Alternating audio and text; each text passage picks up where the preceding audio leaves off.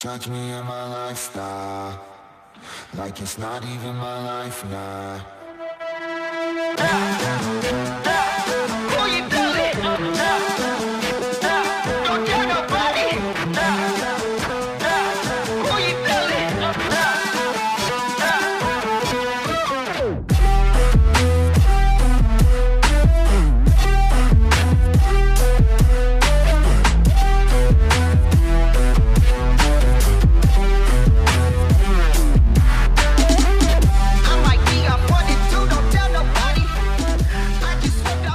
Beleza? Quem tá falando com vocês é o Pedro, trazendo pra vocês mais um HQ Sem Roteiro Podcast, podcast quadrinhos aqui da rede Iradex Produções Associadas, gravando podcast, mas sem furar a quarentena, cada um no seu cantinho. E hoje, daqui a pouco eu explico um pouco mais sobre ah, os bastidores dessa história, do porquê que a gente tá aqui hoje no, nessa conversa. Mas vou primeiro para pedir para que os meus convidados, meus amigos de longa data se apresentem, começando pela iniciante aqui, novata, aqui no HQ Sem Roteiro. Já teve a voz dela aqui no feed do HQ Sem Roteiro, mas no caso indicando um quadrinho, indicando um quadrinho da Tina, não me indica um quadrinho, mas pela primeira vez, é, já tava devendo essa conversa para ela há um tempão.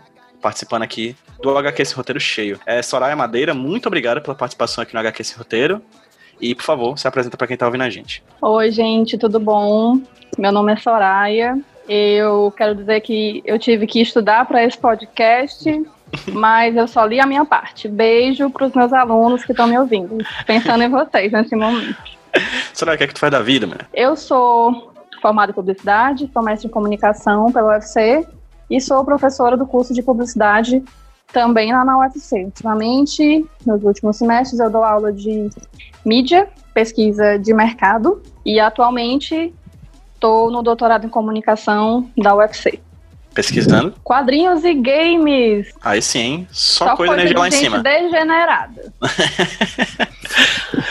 Top. Sabe quem tá também no doutorado? Pesquisando quadrinhos? Todo mundo, menos eu. Mas ano que vem, se tiver doutorado, se tiver ano que vem, estarei lá. É, vou chamar agora também quem tá aqui, o Márcio Moreira, que já é uma voz conhecida, já é sócio majoritário aqui do HQ Sem Roteiro. E Márcio Moreira aqui, é, sou doutorando em comunicação, colega da Soraya, colega, colega do Davi, já já colega do Pedro. E eu não faço nada porque eu tô em casa há seis anos, eu acho que não tem mais vaga pra mim no mercado de trabalho, não sei mais o que que qual a minha profissão, eu só fico em casa mesmo. É que nem aquele meme lá do, do macaquinho olhando assim com o olho arregalado, né? Quando as pessoas. Quando você descobre que as pessoas chamam o seu modo de vida de quarentena, né?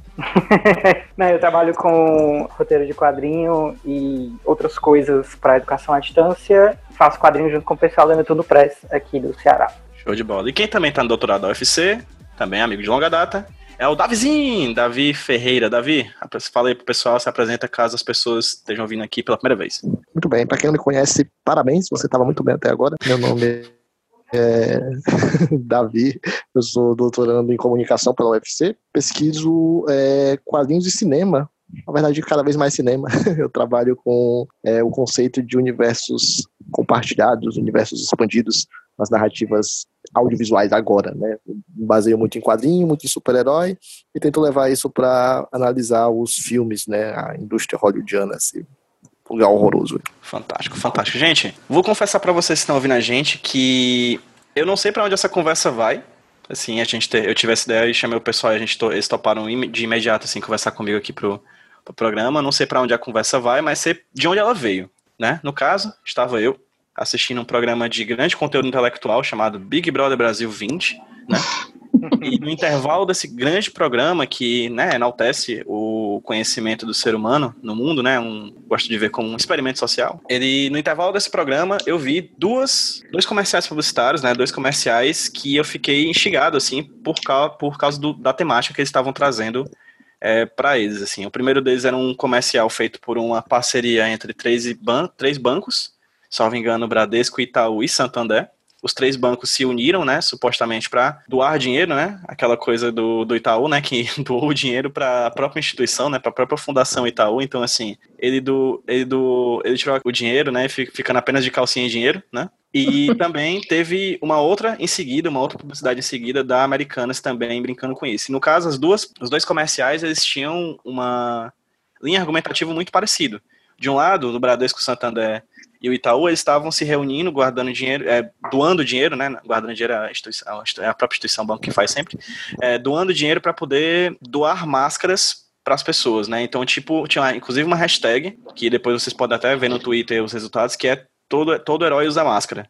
E posteriormente, é, nessa outra propaganda que veio logo em seguida das americanas, Uh, o discurso era bem parecido também, mas no caso, enaltecendo os colaboradores que estavam trabalhando nas lojas americanas. Né? Eu não sei como as americanas conseguiram entrar nessa coisa da quarentena, elas se, post, se postaram como serviço essencial né, de supermercado.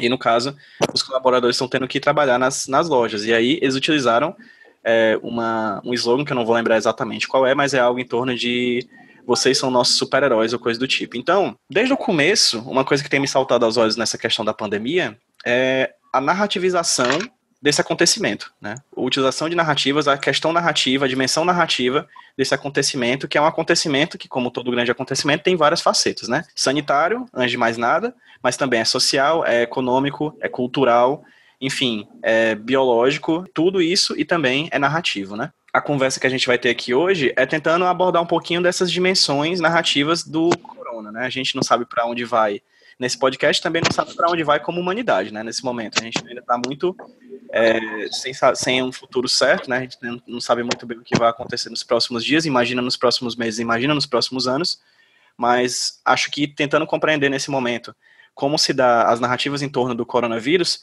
a gente talvez consiga entender pelo menos como é que vai ser o jogo político em torno dessa, dessa, dessa gigantesca peça que acaba de entrar no tabuleiro, que é o Corona. A gente vai tentar compreender talvez o que vai acontecer no futuro, pensando de agora como as narrativas estão se construindo, porque é, creio eu, né, posso, posso estar sendo enganado, mas sei lá, um vírus ele pode se erradicar tão rápido quanto ele vem, mas uma narrativa ela demora mais para ser para sair né da discussão assim queria começar com a, com a Soraya aqui que a gente estava discutindo sobre essas questões publicitárias né das questões de como as marcas estão se posicionando de como essas grandes empresas esses grandes atores políticos o que se enquadra também as questões da, da, das, das empresas, né? É, como, como, ela tá, é, como elas estão se posicionando diante dessa, desse coronavírus, assim. A, ela é professora e tudo mais de, de mídia, etc. Acho que ela tem um panorama interessante para a gente discutir sobre isso, um começo, talvez, um pontapé inicial para a gente pontuar sobre isso, por mais que a gente não fale simplesmente da dimensão publicitária, da dimensão econômica, da dimensão é, comercial. Mas, Soraya, antes de mais nada, assim, você, como professora, que está é, vendo isso tudo acontecendo na, na, televisão, nas mídias sociais. É como é que tu está percebendo essa questão da, do corona nessa dimensão narrativa atrelada às marcas? Bom, eu acho que, para começar, é importante a gente dizer que a narrativa é uma das grandes ferramentas da publicidade, já que é a base da profissão, isso historicamente, certo? Obviamente que, que na publicidade moderna isso já mudou muito, mas Historicamente, a base da publicidade é a retórica, é a argumentação, é você proferir um discurso que vai te trazer algum benefício de alguma forma, no caso da publicidade, um benefício comercial. Então, para que esse objetivo seja alcançado, é, a narrativa é uma ferramenta muito poderosa. Então, a publicidade desde sempre trabalha com narrativas. Dentro desse, dessa pandemia que a gente está vivendo não poderia ser diferente. Então, não só a marca já usa narrativa, como agora tem uma narrativa pronta de, né, mesmo que não tenha vindo dela, mas tem uma narrativa pronta para ela entrar. E hoje, para uma marca, não é possível ela não se posicionar sobre alguma coisa. Todo mundo cobra. E isso vai desde lojas americanos, como tu mencionou, até marcas sei lá, de pessoas, como a Anitta. Quando a Anitta não se posiciona, agora cobra. Ela tem que entrar na narrativa ou nas narrativas para onde ela é puxada. Então, as marcas têm que entrar dentro dessa narrativa e, obviamente, fazer com que, ela, com que essa narrativa fale da marca. Importante dizer que eu não estou dizendo que isso é bom, que isso é certo. É só como acontece, né? E aí a gente problematiza em cima disso aqui em seguida no papo. E não só a marca quer entrar nessa narrativa para dizer que ela está atenta, que ela está alerta, como a população está cobrando nesse quesito. Eu estava pesquisando uns dados e teve uma pesquisa que saiu do é, Instituto Cantar. O Cantar é quem tem o Ibope aqui no Brasil. Foi o grupo, é um grande grupo é, internacional que comprou o Ibope aqui no Brasil. E eles fizeram essa pesquisa. E na pesquisa falou que as pessoas querem que as, as marcas se posicionem. Não é o momento de a marca tentar vender, é o momento de a marca tentar contribuir socialmente para isso. Então você já tem dois, duas é, vertentes. A marca quer entrar na narrativa, precisa entrar, e as pessoas querem que ela entre. E além disso, né, diante de todo esse cenário, você ainda tem que as marcas agora elas têm a oportunidade de ocupar um, um, papel no nosso imaginário que muitas marcas até agora não necessariamente ocupavam, que é a busca pelo arquétipo do herói, por exemplo. Então, antes você via empresas que trabalhavam outros tipos de arquétipos, e eu acho que eu, em outros HQ sem roteiro, acho que tu deve ter falado né, mais sobre arquétipo, acho que não precisa a gente entrar nessa explicação toda, mas as marcas, por exemplo, trabalham com outros arquétipos do dia a dia e agora todas elas podem, se quiserem, lutar por esse arquétipo do herói, da marca que salva, da marca que, que quer se colocar como uma solução, que quer cuidar da população. Eu sei que tem aquele outro arquétipo, que agora eu esqueci o nome, que ele tem essa função, mas não é a mesma Protetor? coisa. A marca que... Isso. Tava bem óbvio, né, o nome mas a marca agora ela tem essa oportunidade grande de se tornar protagonista.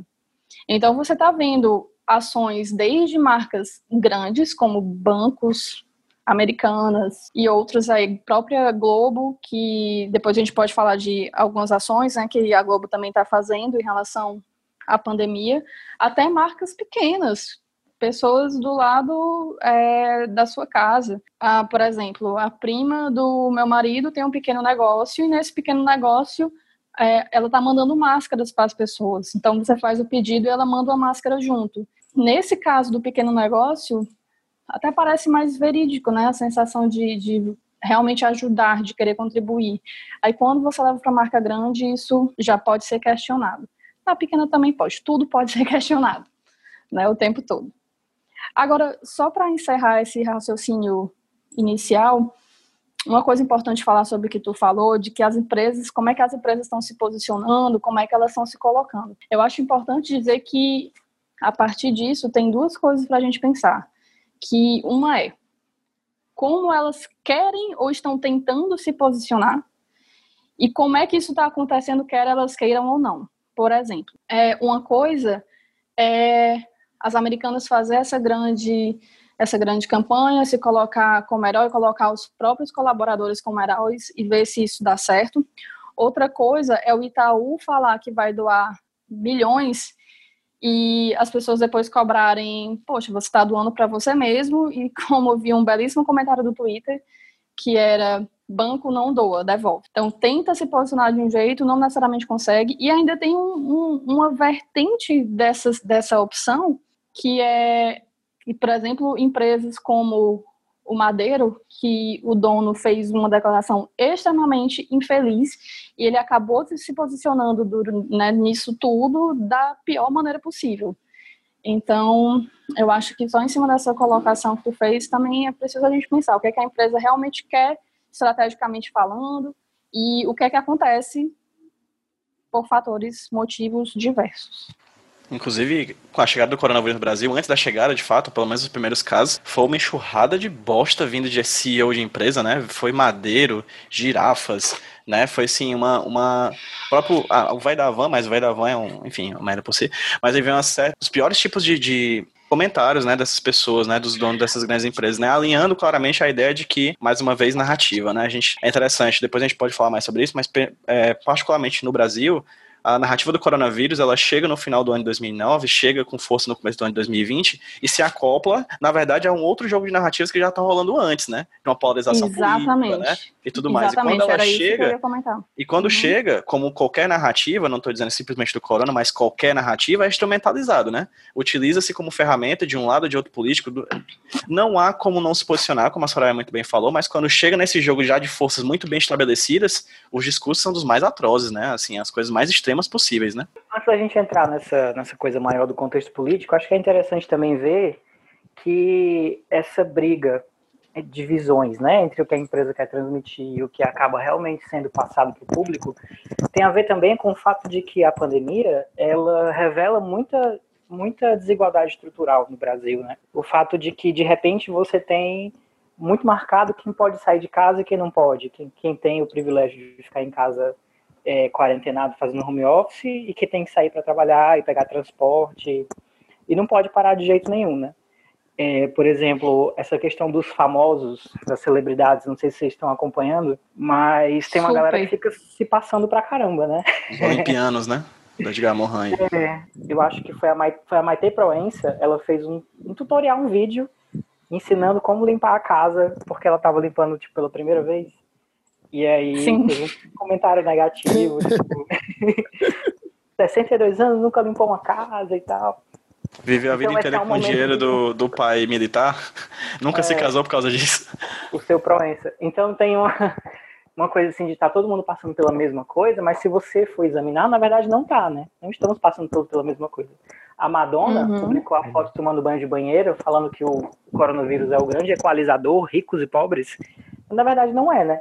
Quando as celebridades elas tentam se passar por gente como a gente, elas só mostram a desigualdade real que acontece na sociedade. Né? Então as empresas também estão inseridas nisso.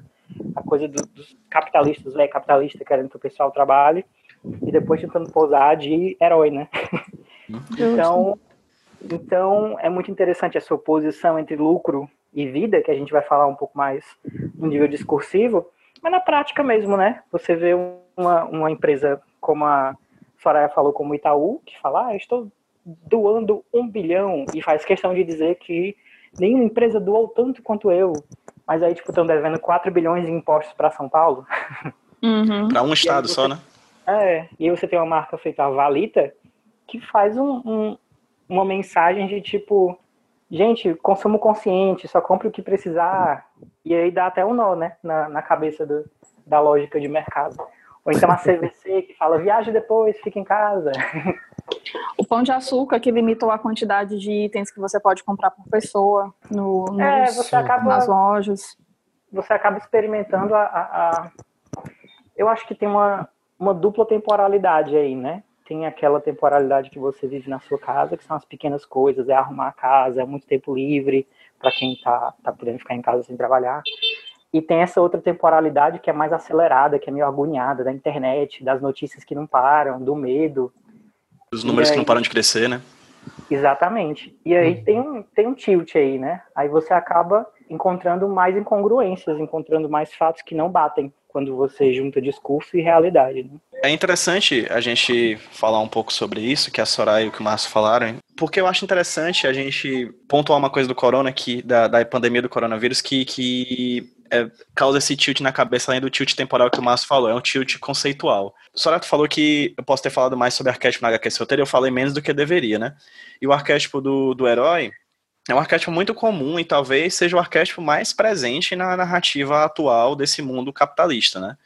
Porque a narrativa do herói é a narrativa que a gente tem como protagonista um personagem ou uma personagem que corre atrás de ultrapassar os obstáculos numa dimensão física, vamos dizer assim, numa dimensão é, que envolve questões de astúcia, questões de força, questões de, é, de resistência e coisas desse tipo, né? Um arquétipo muito comum. Basicamente, todas as empresas, por exemplo, de esporte utilizam a ideia do, do herói como arquétipo, né?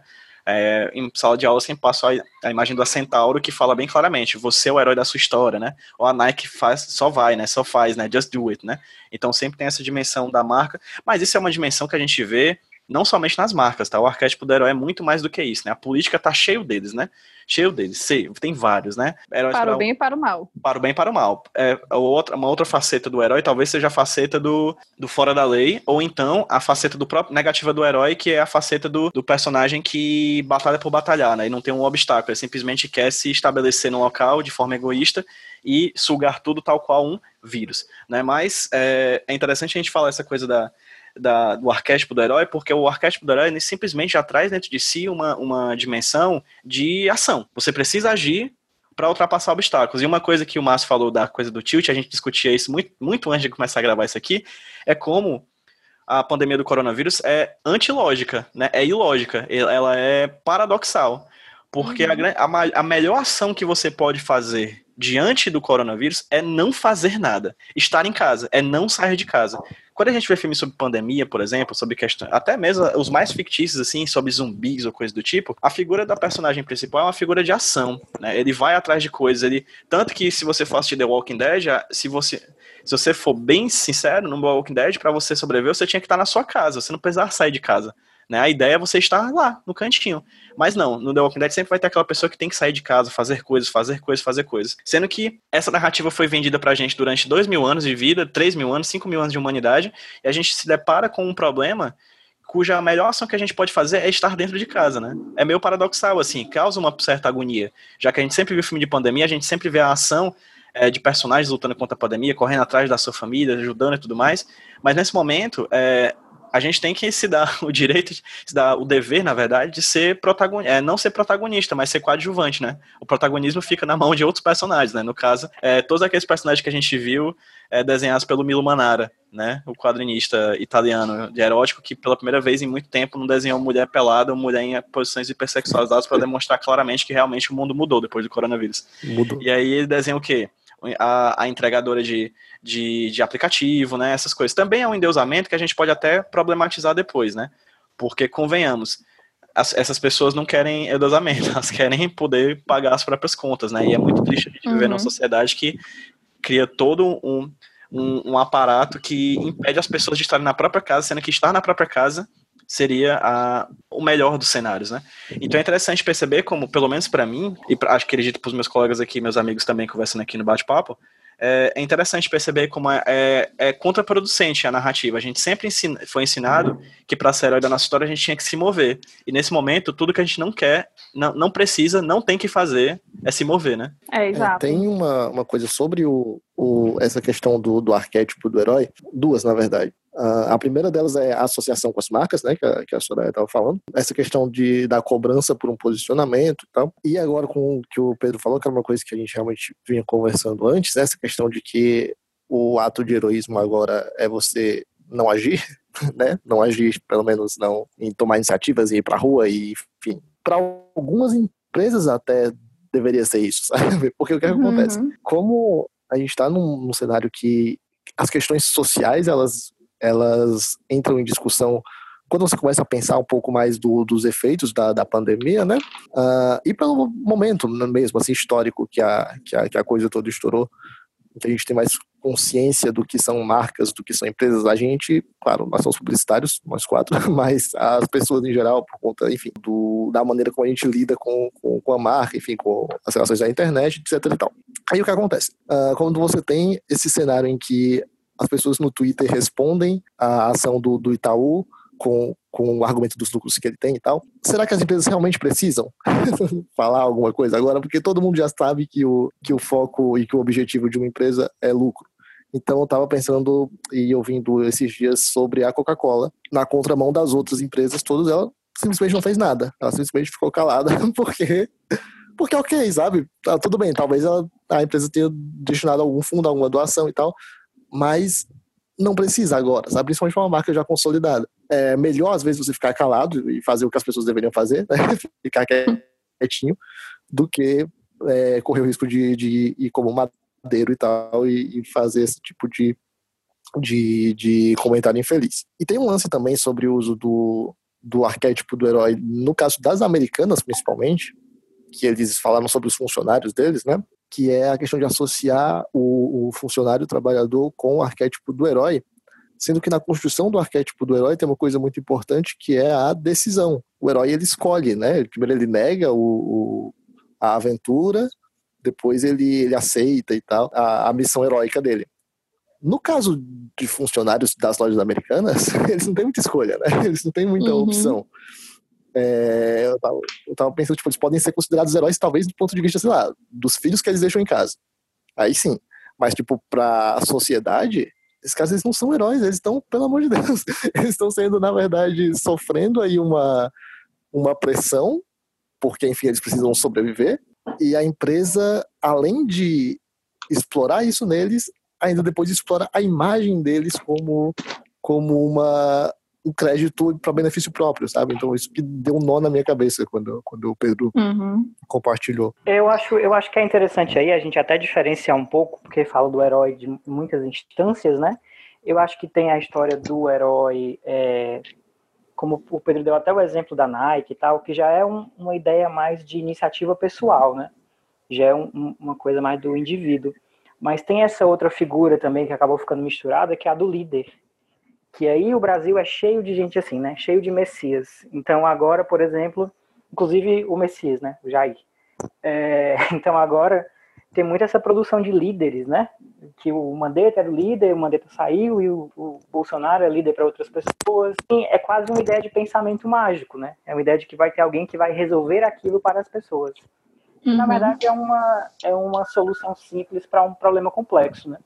Como o Pedro estava falando, eu acho que existe no Brasil essa uma dualidade de discurso muito grande que não tem tantos países assim do mundo, que é essa história da galera realmente protestando a favor do vírus, né?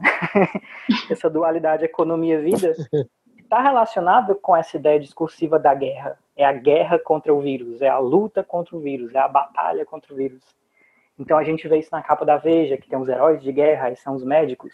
A gente vê isso no, na propaganda do Ministério da Saúde, que é aquele lutador minotauro falando que a gente vai vencer essa batalha. E aí é que vem essas ideias, né, de você não você não desistir, você não se render, você não ceder. E a frase lá do presidente que falou que a gente tem que enfrentar o vírus como homem, não como moleque. E essa é, é, é a identidade de, de muitas narrativas heróicas, né? O vilão é aquele cara bem educado, que fala bem, e o herói é aquele cara sem paciência, que ataca, que vai para cima e tal. E é justamente a maneira mais idiota de se fazer, né? Porque o vírus não tá nesse, nesse território, o vírus não é um obstáculo que você pode é, acabar com violência.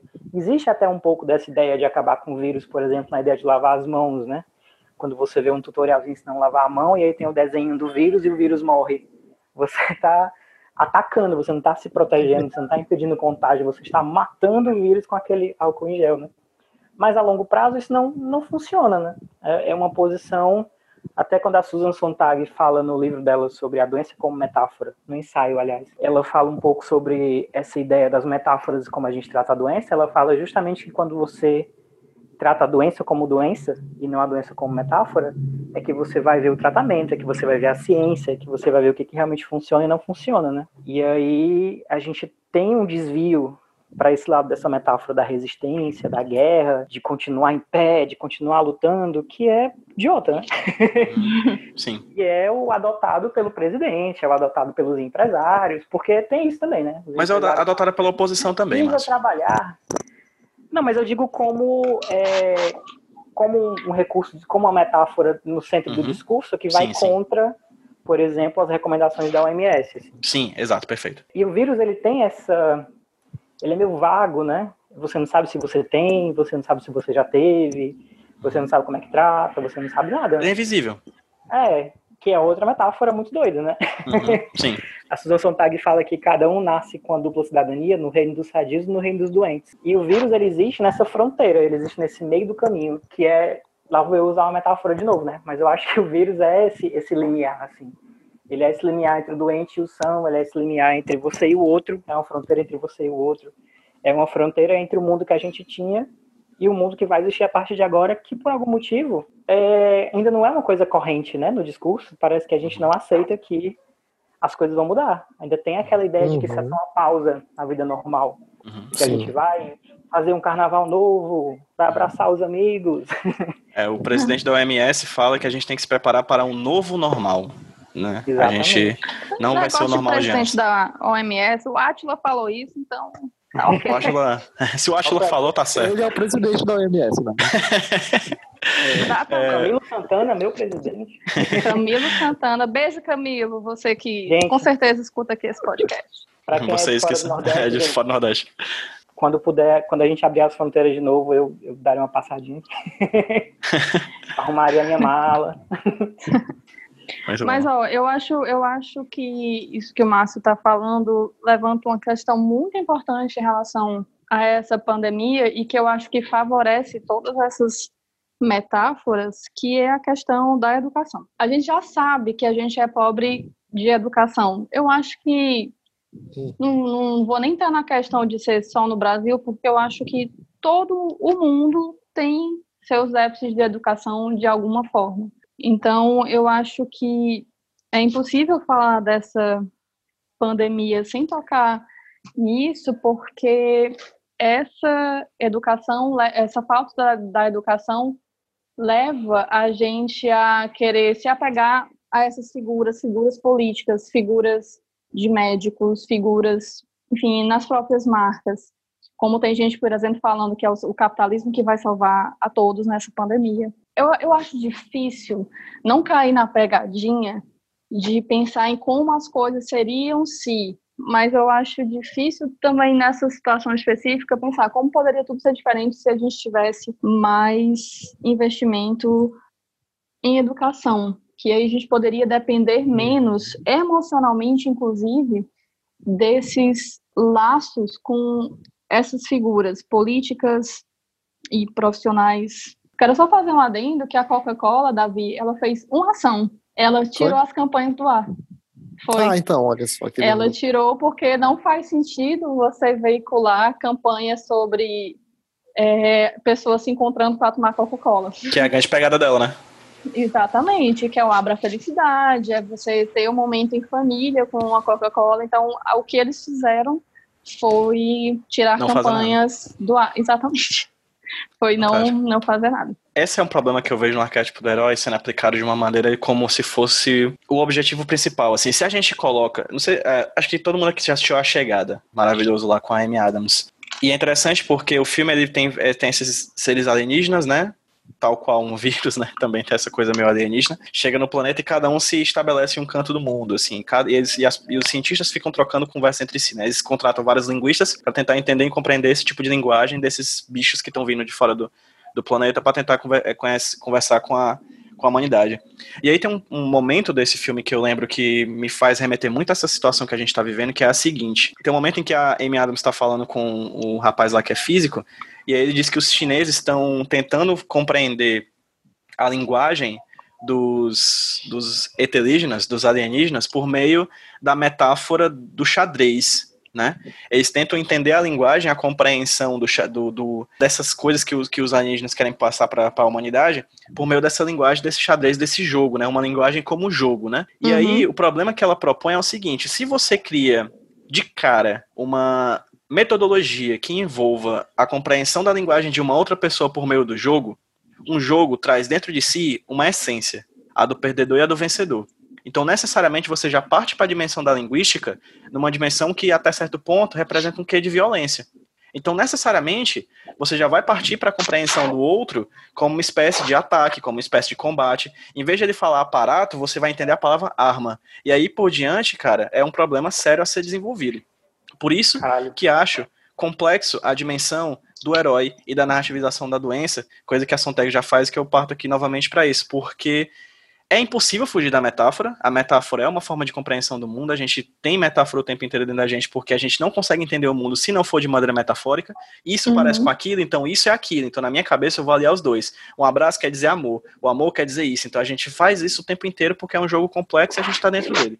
No entanto, é, quando a dimensão narrativa se acopla à questão sanitária, né, quando a questão da narrativa se acopla à questão da doença, é, a gente, e a gente fica no campo do simbólico e coloca a ideia do herói, e coloca a ideia do protetor, e coloca a ideia do líder, e a gente fica somente nisso e não vê a porra que está acontecendo de verdade, o que acontece é, por exemplo, a gente ficar somente nessa dimensão que é uma, e é muito importante, a gente está falando disso o tempo inteiro, né? O Trump fala de guerra ao corona, esquerda e direita falando contra o combate, né? Luta é, e tudo mais. Mas se a gente fica simplesmente no campo do simbólico, a gente esquece que as pessoas estão morrendo. A gente uhum. esquece que o vírus pega no corpo da gente, o corpo da gente vai reagir a isso, positivo ou negativamente, ou pode simplesmente ser neutro, mas pessoas estão morrendo. E, e se fica só nesse campo do simbólico, o que acontece é o seguinte: é o Neymar batendo palma para médico, certo? Porque basta. É o suficiente. É. Uhum. É as pessoas, oito e meia da noite, marcarem de ficarem nas, nas varandas de seus apartamentos batendo palma para enfermeiro, certo? É o Gustavo Lima fazendo live. Ah, e... Gustavo Lima, não, não. Pois é, o problema não é o Gustavo Lima, o problema é o Gustavo Lima e você, né? É. Mas, mais o Gustavo Lima. Mais o Gustavo eu Lima. Acho, eu acho interessante você observar como esse discurso tem uma coisa masculina, né? Sim, tem uma viril. da Flávia Boggio, que é muito boa, que ela fala sobre os corona machos. É da época, né? É da Folha. Época, da eu acho. Folha. Folha, Folha. É, a bom. Folha tem, tem inclusive uma, uma, tá uma cobertura bem legal, assim, tem muitos artigos interessantes. Eles chamaram o Atila agora para ser colunista, né? E publicaram uns negócios bem legais, mas é, é, é interessante isso, você pensar no Corona Macho e sem querer ser essencialista, né? Mas como os países que estão dando melhor com a pandemia são governados por mulheres, né? Uhum. Não por acaso são países muito avançados. Então já é uma coisa que vem, o, o meio que revela o que já estava lá, né? O Sim. Bolsonaro já era desse jeito, o nosso sistema já estava com todas essas falhas. Ele Mas é revela- só não torcer contra. é? É não torcer contra o corona, no caso, né? Que- É, a é. galera tá, faz o protesto a favor, então. Protesta a favor, que conceito, what a É, concept. mas é interessante você pensar as outras dimensões de violência que acontecem com esse, com esse discurso, né? Eu tava pensando muito porque a primeira coisa que a gente se preocupa é com os mais velhos, né? Uhum. Minhas avós, a Maria, eu tô preocupadíssimo. Como, por exemplo, nesse discurso do isolar os mais velhos e, e evitar que os mais velhos tenham contato, ou no caso do, do Bolsonaro, né? O isolamento vertical de botar os mais velhos em hotéis ou em campos de concentração. Macho, pelo amor de Deus. É muito estranho falar isso em voz alta. É, como você tem uma, uma desumanização, né? Você tem a desumanização do pobre na, no discurso do, do cara do Madeira, do Júnior Druski. Você tem uma desumanização do velho, você tem uma pessoa que não tem mais agência, que não tem mais poder de escolha, que não é mais um ser humano, né? É só uma estatística. E é muito louco isso. É um corpo Você- esperando, né? Um fim. Exatamente. É uma, é uma troca, né? É um sacrifício. É uma troca que você faz para, entre aspas, derrotar o vírus, que nem é uma derrota, né? Uhum. Porque até onde a gente sabe, não tem essa imunidade toda. Depois que você pega, você pode pegar de novo. E o vírus em Mas- si não tá pensando em vencer, né? Não é, como É. se ele pega seu corpo, porra, é isso aí, vou acabar com isso aqui, ó. Não é isso, né? Mas não é isso que a gente faz com tudo. A gente faz isso com Aedes aegypti, a gente faz com vírus, a gente faz com a bactéria. Uhum. Quer fazer um Bactéria, filha da puta. E aí você faz o desenho e faz uma carinha do mal, assim, um desenho. Aquela carinha com a boca para baixo. O olhinhos e, e a sobrancelha putaça. É que nem a, a- a, sei lá, o vídeo do ratinho do Castelo Ratimbum lutando contra a Kari. Sim. O cara não quer Que belo mal. exemplo. Lá ela aparece do mal, a cara é do mal. E como isso, como essa história do- dos mais velhos, dos mais pobres, parece com a guerra, né? É muito a lógica do, do exército, dos homens que você manda pra, pra morrer, pra, pra se sacrificarem, pra manter o status quo. E tem também toda a dimensão psicológica disso, que é tipo, se você cria e você estabiliza a ideia de que é um inimigo, né? Você meio que personifica o, o vírus em um inimigo a ser combatido. Por um outro lado, você tem também a iminência, e você tem também o exemplo internacional, de que se isso é uma guerra, a gente está perdendo todo dia. E aí você, tipo, no lugar de, de promover um efeito encorajador, tipo, vamos derrotar esse bicho, o que a gente se depara todo dia a gente perdendo pra ele, entendeu?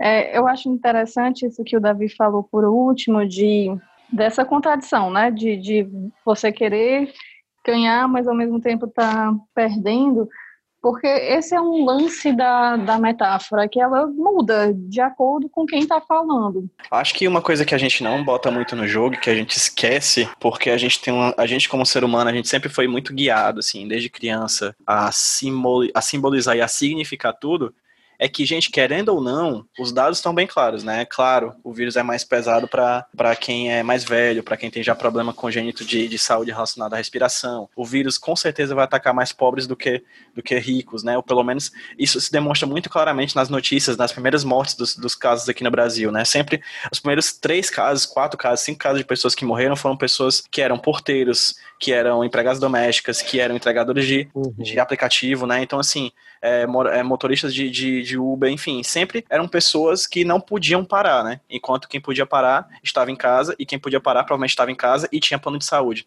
Tanto que aqui no Brasil, a gente, aqui no Ceará, é, vou só pontuar rapidamente assim para que as pessoas tenham isso em mente. A gente está gravando isso na noite do dia 18 do 4, né? Um sábado, 18 de abril de 2020. Os leitos de UTIs nos- em Fortaleza já colapsaram, né? A gente já tem 100% dos leitos de UTIs do SUS completos, já tem, já tá cheio, já tem fila de espera.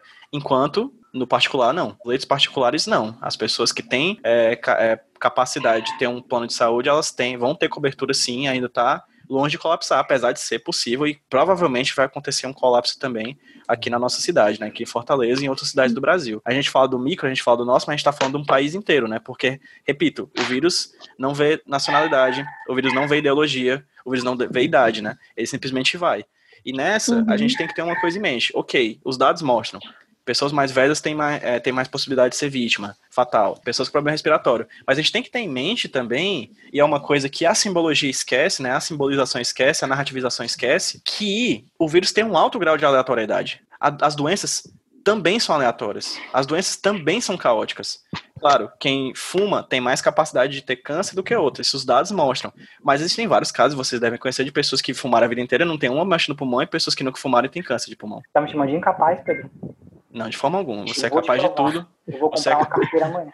Eu vou te provar. Eu vou te provar o que você falou. A doença ela tem um grau de aleatoriedade ao ponto que às vezes a gente não percebe isso assim. Mas, claro, os dados demonstram e ciência, né? Ciência também é narrativizada, né? A gente tem que colocar isso aqui em Uhum. jogo. Vamos conversar sobre isso em breve, creio. Mas é, a gente tem que pôr em mente também essa questão de que, querendo ou não, toda doença tem um grau de aleatoriedade muito grande, né? É, e quando você narrativiza e coloca um, um juízo de valor em cima disso, eu tô até com um trecho da, da Susan Sontag aqui, o capítulo 6, a parte do trecho 6 do livro. Vou pedir permissão para ler aqui rapidinho. Ela fala assim: Na Ilíada e na Odisseia, a doença aparece como castigo sobrenatural, como possessão pelo demônio e como resultado de causas naturais. Às vezes a gente esquece dessas coisas das causas naturais e fica focando de, de, nos outros, né? Uhum. A Sontag é, continua. Para os gregos, a doença podia ser gratuita, mas podia ser também merecida, por falta pessoal, transgressão coletiva ou crime praticado por ancestrais. Com o advento do cristianismo, que impôs noções mais moralizadas da doença, como de tudo mais, eu adoro esse, esse, esse essa parte, gradualmente evoluiu um ajustamento mais estreito entre a doença e a vítima. A noção de doença como castigo produziu a ideia de que uma enfermidade podia ser um castigo particularmente justo e adequado. Ou seja, com o cristianismo, a doença, que poderia ser um castigo sobrenatural, possessão de demônio e resultado de causas naturais para um grupo, o cristianismo, que é o quê? Uma, ci- uma ciência, olha, uma religião monoteísta, uma religião que posteriormente vai se transformar em outras religiões, mas todas junto com o protestantismo, vai virar uma base muito forte para o capital, né? vai virar uma base forte para o capital. Não é à toa que hoje os coaches estão dentro das igrejas protestantes, cristãs como um todo, e vice-versa, né?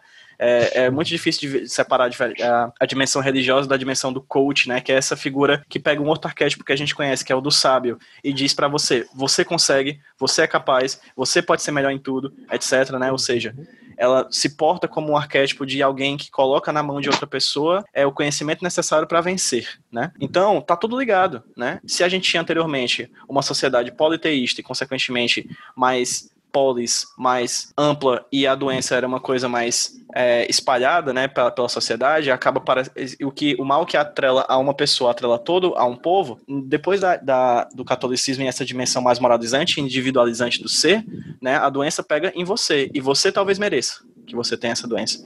Isso é particularmente deve ser muito particularmente cruel a quem tem quem é vítima, quem é vítima é, lá vai, metáfora, de câncer, a, a Susan escreve esse livro quando ela estava com câncer, em 1978, isso traz uma dimensão moralizante e simbólica destruidora, destruidora, que a gente esquece de- dessa dimensão da aleatoriedade, né?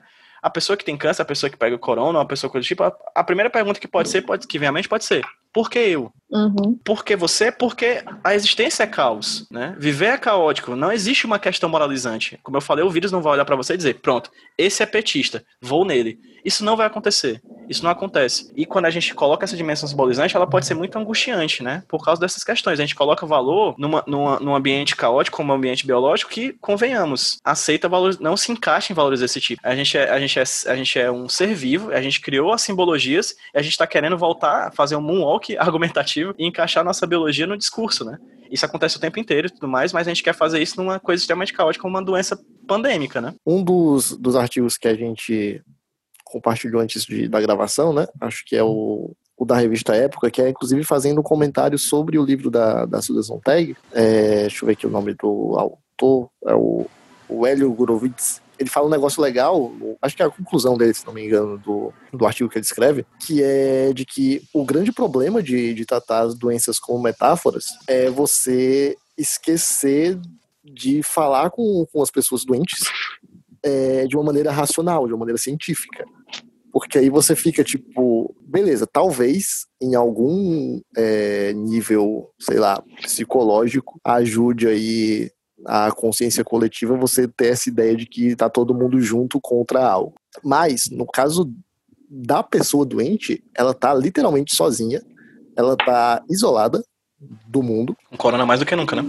é, exatamente. E aí, a, a essa ideia de estar tá todo mundo junto contra o inimigo parece se distanciar da realidade dela, e o que deveria ajudar, de fato, é você tratar de uma maneira racional. Tipo, você está com uma doença, a gente precisa fazer isso, e a gente tem isso aqui até agora, mas o discurso parece que fica sempre na base do superficial e qualquer apelo mais científico para a coisa, que é o que o, o Atila tem encarnado aqui no, no Brasil, ele é sugado por essa narrativa da, da, da polarização, da, da, da, política, politização do, da, da discussão. É meio doido, né? Como, tipo, essa narrativa que deveria estar em segundo plano, que, ok, eu entendo que, que aconteça, eu começo sempre querendo xingar muito todo mundo que as empresas e as marcas que se, se apropriam disso, mas eu entendo que faz parte da, do que pode ser feito até, né? Considerando que é, um, é uma situação que está pegando todo mundo de surpresa, ninguém, né? Estava necessariamente preparado para uma, uma situação como essa que, pelo menos a, a princípio, ninguém se beneficia, mas no ponto de vista geral, a questão de saúde, ela meio que se desassocia da, da, da, da questão científica, da questão realmente de como, é, como a gente está tratando essa questão do, do vírus mesmo, tipo, o que é que a gente pode fazer, o que é que a gente sabe sobre ele, e entra numa, numa parada mais da narrativa, só da luta, só do inimigo. E essa questão do discurso, é de, por exemplo, como figuras como Átila estão sendo é, envolvidas em um, em um discurso político polarizado que não era o que era para ser, o Atila também está sendo extremamente criticado pelo tom científico que ele está usando ao falar sobre o vírus. E essa, essa parte eu achei muito louca quando eu comecei a ver as pessoas se manifestando. É, eu lembro na, nas primeiras lives dele, ele falando: Poxa, olha, gente, o mundo não vai ser mais o mesmo.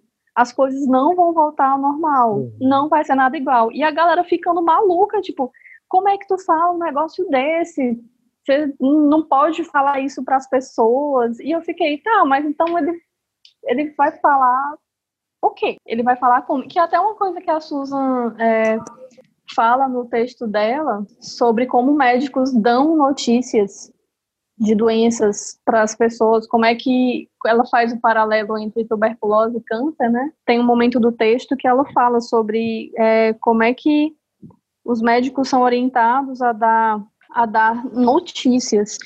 E eu fico pensando, gente, mas tem que falar de uma maneira clara, tem que falar se é que existe, né, uma, uma coisa, uma forma real de, de enfim, realidade é, é algo muito contestado hoje em uhum. dia, né, convenhamos. Mas outra coisa legal também desse, desse texto da época que o Davi estava comentando é que o autor ele faz um grande apanhado do vírus como metáfora no geral, enquanto a Sontag ela fica muito na questão da, da tuberculose, depois do câncer, aí esse, esse autor ele já vai fazer um panorama do vírus, do vírus, né, não, não com outras doenças, né, tuberculose, bactéria, enfim, e aí ele fala desde vírus de computador, de viralização, como é que, como é que os memes se espalham, mas a parte metafórica do texto é quando ele fala que, por exemplo, em filmes, é, o vírus é sempre um recurso narrativo para comentar a condição humana ou os conflitos sociais que a gente vive.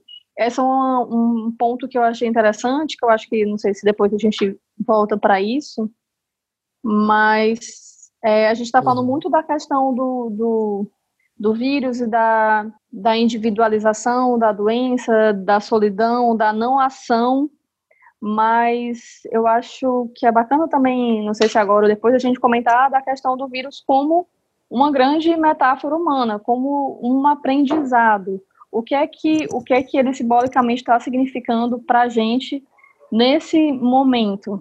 E tem até um outro texto da época também que faz uma comparação de doenças como câncer e AIDS, e aí ele fala do, da Covid-19 como uma doença que surge no mundo extremamente globalizado, fronteiras abertas e que ele surge como um reforço nacionalista, como um reforço ao afastamento de vamos fechar essas fronteiras, vamos cuidar do nosso, e, enfim, aí se você for procurar, tem vários outros outras é, outros pontos de vista desse vírus como uma grande metáfora é, mundial. Eu acho que isso pode ser bacana de a gente falar mais para frente. O vírus se transformou tanto numa ferramenta ultranacionalista em alguns países que na Hungria o Vitor Orbán se tornou, se tornou o primeiro ditador moderno, o primeiro ditador contemporâneo do, da, da Europa porque uhum. ele conseguiu no, no, no, no, parlamento plenos poderes, né? Então ele literalmente Exato. é um ditador no meio da Hungria, utilizando a onda do coronavírus como espécie de. É, ela se acoplou muito bem, é, em vez de ser um vírus, se transformou quase numa simbiose, né? No discurso, é, no discurso nacionalista. nacionalista. que ele já trazia dentro de si, uhum. dentro do uhum. país, né? Então, assim, é, é basicamente isso. Ele foi, o vírus foi instrumentalizado como está sendo a torta é direita aqui. É o Trump fechou né? fronteiras, né? sequestrou as produções, sequestrou isso. insumos e tudo. Nada mais nacionalista do que isso, né? Eu acho que é a troca que sempre acontece com ditaduras, né? Você troca liberdade por uma sensação de segurança. Suposto. E uhum. isso amarra com o que a Soraya estava falando, da história do pessoal ter criticado o Atila por ser muito direto, do pessoal negar o discurso da ciência muito cheio de fatos, e do pessoal é, e dessa, dessa metáfora, né, o, o, medo que a gente tem, a maioria né, dos psicólogos que, que eu li falando sobre o corona, eles falam muito de um processo de luto, que a gente vive dois tipos uhum. de luto. É o luto pela normalidade, pelo que a gente não pode mais fazer, pelo que, mesmo que a gente não fizesse, né, todo mundo lembra que primeira semana de quarentena era todo mundo fazendo live, fazendo, fazendo conferência, cadê meus amigos que não posso ver e tal. Quando na real, né, a gente nem ia se ver nem nada. Né? é um, um, luto pela normalidade e um luto antecipatório também, por causa da incerteza. Então, quando vem uma pessoa e fala que nada vai ser como antes, uhum. embora seja uma realidade, eu acho que o cientista ele pode controlar a maneira como ele dá a notícia, mas ele não pode controlar a resposta de quem está ouvindo. Né? Então, tem muita gente que ainda age nesse instinto do medo, do medo, uhum. do ódio, dessas coisas do lado sombrio da força. O medo de, de, de perder gente, o medo de realmente ter que mudar o estilo de vida completamente. Vários tipos de, medo e de ódio, né? Que a gente vê também que estão junto nessa metáfora da guerra, né? Essa ideia de que o inimigo é, vem de fora, de que o inimigo é estrangeiro, no caso é chinês, né? A China, que já é um país, uma mega potência, super questionada e super exotizada, e que atrai muito ódio em geral, né? Muita incompreensão em geral. Eu acho Desde antes da, da Segunda Guerra Mundial, né? É, aí eu acho que tudo isso de globalização, de ditaduras, de até de, de, entrega de controle, né? Tem muito debate agora sobre a nossa segurança digital, porque uhum. o, o, país quer adotar é, medidas semelhantes, inclusive do governo chinês, de usar celulares para fazer um, um, usar o GPS, né? Um pra... monitoramento de aglomerações. Isso. Eu ia falar traquear, tu vê que ridículo. Esqueci a palavra monitoramento. E é essa ideia de você abrir mão de informações pessoais a favor da segurança nacional. Né? Então, acho que isso tudo está envolvido Sim. na resposta que a gente vai dar para esse vírus a longo prazo. O Brasil ainda está muito com essa visão de curto prazo, né, de que tem que abrir loja, tem que trabalhar.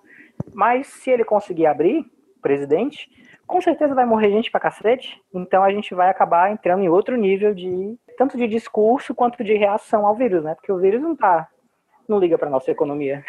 o vírus não liga para. Pra... Eu acho que ele não sabe nem ler para saber quanto, quanto é que está o dólar, como é que está a situação do PIB. É, se ele soubesse, ele não teria viajado tão facilmente assim de um país para outro. É verdade. É caro, né?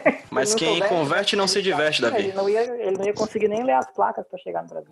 Gente, só uma coisa. Uma coisa que eu tava falando pro Davi. O Davi falou essa coisa do que o o colunista falou da coisa da ciência e puramente a ciência, né? Isso é uma coisa que eu tava falando até ontem. ontem eu dei aula, anteontem eu dei aula sobre pós-verdade para minha turma de jornalismo lá da, da faculdade onde eu ministro aula, do aula eu falei exatamente sobre isso, exatamente sobre essa questão da, de como a gente tem essa coisa da, da verdade científica como absoluta, e isso é uma coisa que tem no livro, um livro chamado, putz, é The Political, tipo, a, a verdade, né, como é o nome, é a Filosofia Política da Pós-Verdade é de um cara chamado Ignas Kalpokas, é um livro de 2019, que ele meio que ele já vai discutindo e trazendo questões e reflexões em cima de produções sobre pós-verdade, porque a pós-verdade se transforma num tema, tema de fato em 2016. Né? Ela é um tema que é um termo que existe, um conceito que existe em 2004, mas é em 2016 que ela se estabelece muito claramente no, na eleição do Trump uhum. nos Estados Unidos, né? E aí se transforma nessa coisa que a gente tem hoje em dia, esse estado de pós-verdade, é, é, eleita a palavra do ano pelo dicionário Oxford e tudo mais. Para quem não sabe, pós-verdade é esse momento é, segundo o dicionário Oxford, é um substantivo que denota esse conceito que a gente vive hoje em dia de que as emoções elas valem mais do que os fatos científicos, né? As pessoas não vão atrás mais de informação pela informação, elas vão atrás de uma informação que se atrele à sua dimensão sentimental, à sua dimensão é, emotiva, né? Ninguém quer mais se informar para saber dos fatos. As pessoas querem se informar para se sentir bem. E não é no sentido de sentir bem de feliz, é no sentido de sentir bem no prazer que somente o prazer de estar certo traz, certo? Uhum. Quando cientistas, como em geral, separam essas dimensões do racional e do, do emocional, o que ele está fazendo, na verdade, é uma, dimensão, é uma diferença, é uma, é uma separação muito clara que a galera já fazia durante o iluminismo, século XVIII, certo?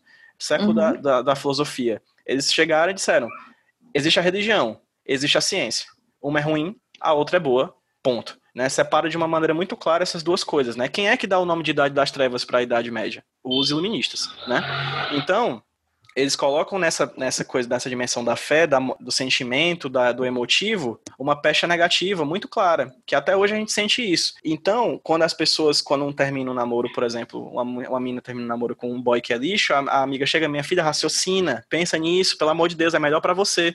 Sendo que, convenhamos, né? Há um delay muito grande entre o raciocinar e o sentir, né? É uma coisa Uhum. muito grande. E é nesse delay que a pós-verdade atua. Não importa se a mamadeira de piroca é uma coisa ridícula. Não importa. Se entra num estado de outras narrativas em que o oponente político é o demônio na Terra, a mamadeira de piroca é só mais uma narrativa que vai se acoplar. E vai somar, somar, somar até o momento em que uma mulher é presa no interior de São Paulo, porque está andando numa praça quando era terminantemente proibido, ela é presa pela polícia, e ela vai presa gritando que os policiais estão fazendo parte dessa mentira que é o coronavírus, que o coronavírus é uma mentira, uma mentira chinesa, para implantar uma ditadura comunista no Brasil. Então ela vai presa, ela vai ser fichada, ela vai ter BO, mas ela vai ser fichada e ter BO, gritando que isso tudo é um plano da China para implantar uma ditadura comunista no Brasil. Que há de racional isso? Porra nenhuma. O que tem de emocional nisso? Tudo. E quando a gente para pra pensar nisso, é, se a gente for partir do racional sempre, partir do ponto de vista racional sempre, não adianta. A gente sempre vai perder. Sempre vai perder. Uhum. Tá. Peraí, vocês estão dizendo que não vai ter ditadura comunista? Não vai ter, infelizmente, Márcio. ter. Eu sei que a gente tava planejando, mas a gente vai ter que deixar um pouquinho pra depois. Comprei o guarda-roupa todo vermelho igual a Mônica, pra porra nenhuma. É, infelizmente. Infelizmente. Mas aí tu bota uma, uma, uma imagem do Che Guevara que volta a ser capitalista, cara. Voltando. É, o a, grande, a grande ferramenta do jornalismo na eleição de 2016 e 2018, e até hoje é, é o fact-checking, né? O checagem de fatos. Ou seja, você está dedicando uma verba e um tempo de um profissional que poderia estar fazendo outras coisas para desmentir ma- madeira de piroca e para dizer que vacina não causa autismo. Entendeu? A gente, se a gente for partir Sim. do racional, a gente já perde. O Nixon falava isso pré-Watergate. Se você é obrigado a explicar, você já está perdendo. Se o Trump diz que o Obama criou o Estado Islâmico, foda-se, você vai gastar três horas, amigo, falando que é mentira, mas naqueles 10 segundos que ele falou isso, todo mundo já acredita no que ele falou. Entendeu? Por quê? Porque se encaixa perfeitamente na narrativa que cada um criou para si como um ator político. Então, o que, que eu, o que, que eu tô propondo? Eu não sei uma resposta. Se eu soubesse, eu faria um livro e ganharia milhões. Mas a ideia principal, acredito, não é mais essa iluminista de separar essas coisas, né? O Edgar Morin fala isso, né? Naquele livro do Precisamos Superar o Iluminismo. Não é mais sobre se- separar fé de ciência. É fé e ciência. São dois lados de uma Sim. moeda. São separados, mas é, os dois compõem a mesma coisa. O que é a gente acreditar no Átila Marino, se não eu, Márcio, Soraya e Davi, termos fé na ciência? Tem também é, uma, uma questão que amarra com o que a gente começou a falar lá atrás sobre, sobre marcas, sobre, enfim, a narrativa toda de, de, de heroísmo e tal, de luta contra o inimigo, que é a parte que não necessariamente é falsa. Tipo, no, no sentido de que faz sentido para muita gente no sentido da saúde mental mesmo, da pessoa não surtar, a pessoa ter algum tipo de otimismo, algum tipo de, de, de fé, né, como tu, como tu citou. Eu tava lembrando agora quando eu tava falando, uns 15 primeiros dias da, da, da, da, da quarentena, rolou alguma celebração religiosa lá no Vaticano, com alguma que tem sempre, né? Mas uma especial lá com, com o Papa e tal, não sei o quê. Daí eu lembro que a minha mãe, ela é católica, e aí ela fez toda a família parar tudo que tava fazendo e ir pra frente da televisão para acompanhar a tal da benção. E isso, por mais que do ponto de vista científico não seja racionalmente explicável, cara, faziam bem para entendeu? Faz um bem para as pessoas que estão é, é, acompanhando aquele, aquela celebração, aquele, enfim, aquele rito, sei lá, sei lá qual for, ter esperança de que algo vai funcionar, de que ela vai se sentir mais otimista no mínimo. Então, mesmo que não seja algo racionalmente explicável, racionalmente é, comprovado, psicologicamente tem, tem um valor que é importante. As pessoas, em todos os sentidos, começam a pensar mais agora em saúde mental. Eu estava conversando é, essa semana, acho que nem lembro mais com quem, como agora a gente se preocupa mais em saber como as pessoas estão de verdade, né? a gente sempre começa as conversas perguntando tudo bem e tal, né? Em geral. Só que agora você não é tudo bem retórico, quer né? saber se tá tudo bem. Eu pergunto é, tudo bem na medida do possível. Mesmo, assim, a sua família tá bem. É.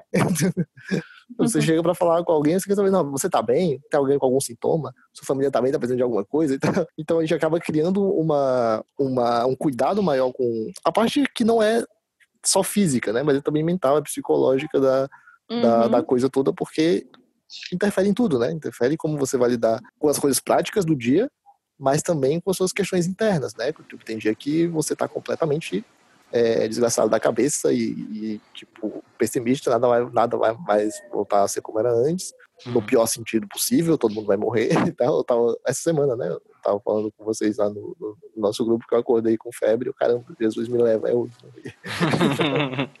Davi, inclusive, eu queria só enfatizar uma coisa que tu disse que eu acho muito boa. Não é questão de corpo e psicológico. É tudo uma coisa só, né? Não dá para separar os dois. Né? É, é por isso que a gente uhum. não dá, né? É, né? A gente somatiza, né? Se a gente sente uma dor de cabeça, a, se a gente sente uma dor na garganta, a cabeça diz que é corona, a garganta fica pior, você já fica mole. É tudo junto, né? Não tem como separar as duas coisas. Não há diferença entre racionalidade e sentimento. Racionalidade e sentimento é a mesma coisa. Uhum. É, na verdade, tem até alguns estudos que apontam, é, por exemplo, como a fé do paciente pode ajudar na recuperação de algumas doenças, porque é o poder da mente. Sim. A questão de somatizar as coisas, como o Pedro estava falando, isso aí a gente pode extrapolar para além da Covid-19. A minha, aquele momento. A minha psicóloga, ela sempre fala muito dessa questão de corpo e mente como um só, como vocês estão bem falando. Só que ela fala, Soraya, uma dor de garganta é às vezes uma coisa que você deixou de falar. Um problema de náusea Eita. é alguma coisa que você absorveu no seu corpo, uma, uma fala é, que você não gostou, por exemplo, e aquilo te aquilo reage, aquilo te provoca, aquilo te atinge de uma maneira física. Não é só ouvir algo ruim, mas aquilo é somatizado no seu corpo de alguma forma. E eu acho interessante essa coisa que o Davi falou do, do de tudo, né? Da, da questão da fé e do, do corpo e mente como um só, porque na verdade eu super concordo. Eu estava conversando com minha mãe essa semana, quinta-feira que o Mandetta foi demitido, e eu fiquei muito mal, eu fiquei muito abalada. E eu não tenho nenhum apego específico com Mandetta de forma alguma. Foi mais pela questão de sentir que estão brincando com a minha vida e brincando com a vida das pessoas, quando no, mesmo, no meio de uma pandemia é, o ministro da Saúde é demitido. Então eu fiquei muito mal. E aí eu conversando com minha mãe, minha mãe disse assim: eu vou rezar um texto. E eu particularmente, assim, eu fui, eu tive uma criação católica, mas eu não, não, consigo nem me definir em relação a isso tudo, mas por mais que eu saiba que religião não, talvez não possa fazer nada nesse momento, eu falei para ela, virei para ela e disse, reza, pode rezar, sabe? Porque quem sou eu para dizer que a fé não importa nesse momento, por exemplo. Independente, aí eu não vou, não vou que não quero entrar em questões tão profundas de algumas igrejas, por exemplo, mas é a questão que vocês estão falando, assim, se aquilo pode ajudar psicologicamente a pessoa, por que não? Eu vou um pouquinho além do que tu disse, Soraya, tu falou, não sabe se a religião pode ou não pode ajudar. Ela pode, sabe como? Da seguinte maneira, ela pode ajudar e pode piorar pode, nos vários casos que a gente já viu de pastores dizendo que a igreja precisa das pessoas lá, né? Inclusive, uhum. o caso mais chocante talvez seja o da Coreia do Sul, né? Em que um pastor chamou 300 pessoas para ir para a igreja e ele foi o grande responsável pelo maior surto do país, né? Ele, ele pastor, ele inclusive posteriormente foi lá e de joelhos pediu desculpa para a população, pediu desculpa por para todo o país, porque foi ele furando a quarentena, chamando pessoas que criou um novo surto gigantesco que matou milhares de pessoas na Coreia do Sul, né? Um uhum. líder religioso pedindo desculpa à população por causa disso, eu não consigo nem imaginar isso no, no campo do Brasil. Mas também pode fazer como o Papa, que faz uma missa sozinho naquela praça de São Pedro, Pedro vazia. Essa é uma imagem que daqui a 200, 300, 400 anos vai estar nos livros de história, entende? Ele passou um Uhum. recado com aquilo. Gente, fé, religião é símbolo e narrativa. Ponto. E eu não tô dizendo que isso não importa, eu tô dizendo que isso é tão ou mais importante do que a própria racionalidade, é mais importante que a própria BIOS. Não, um negócio assim da minha fala é porque eu não me acho no papel de julgar Claro. a religião. Sabe, por exemplo, Claro. no caso desse, desse, desse cara da Coreia do Sul, é ele, né? Foi a Sim. figura dele. Eu tenho plena consciência de todos os processos simbólicos que interligam tudo isso, Uhum. mas eu também não quero, não quero dizer que cabe a mim dizer que uma coisa presta ou não. Tudo que eu posso fazer, Claro. falar é na minha, no meu ponto de vista, vivência. né? Eu, Claro, claro. particularmente, achei esse ato do Papa que não foi uma missa, foi uma bênção. Isso, isso. Uma. É uma bênção que ele dá só na Páscoa e no Natal. E ele levou, aí, de novo, o poder do símbolo, né? Ele levou para o meio da, da praça um crucifixo, o mesmo crucifixo que foi exposto durante a peste negra, lá no século XVI, por aí, eu acho. Provavelmente estou errada. É muito simbólico você, uma figura como o Papa, dar um- uma benção numa, numa praça vazia. Né? Do, aí, de novo, do meu ponto de vista, obviamente que com toda a criação católica que eu tive, eu não posso sair muito daqui, por mais que né, eu queira. É, é, isso, para mim, foi muito simbólico de uma maneira muito positiva. Para mim. É. Não estou dizendo que, né?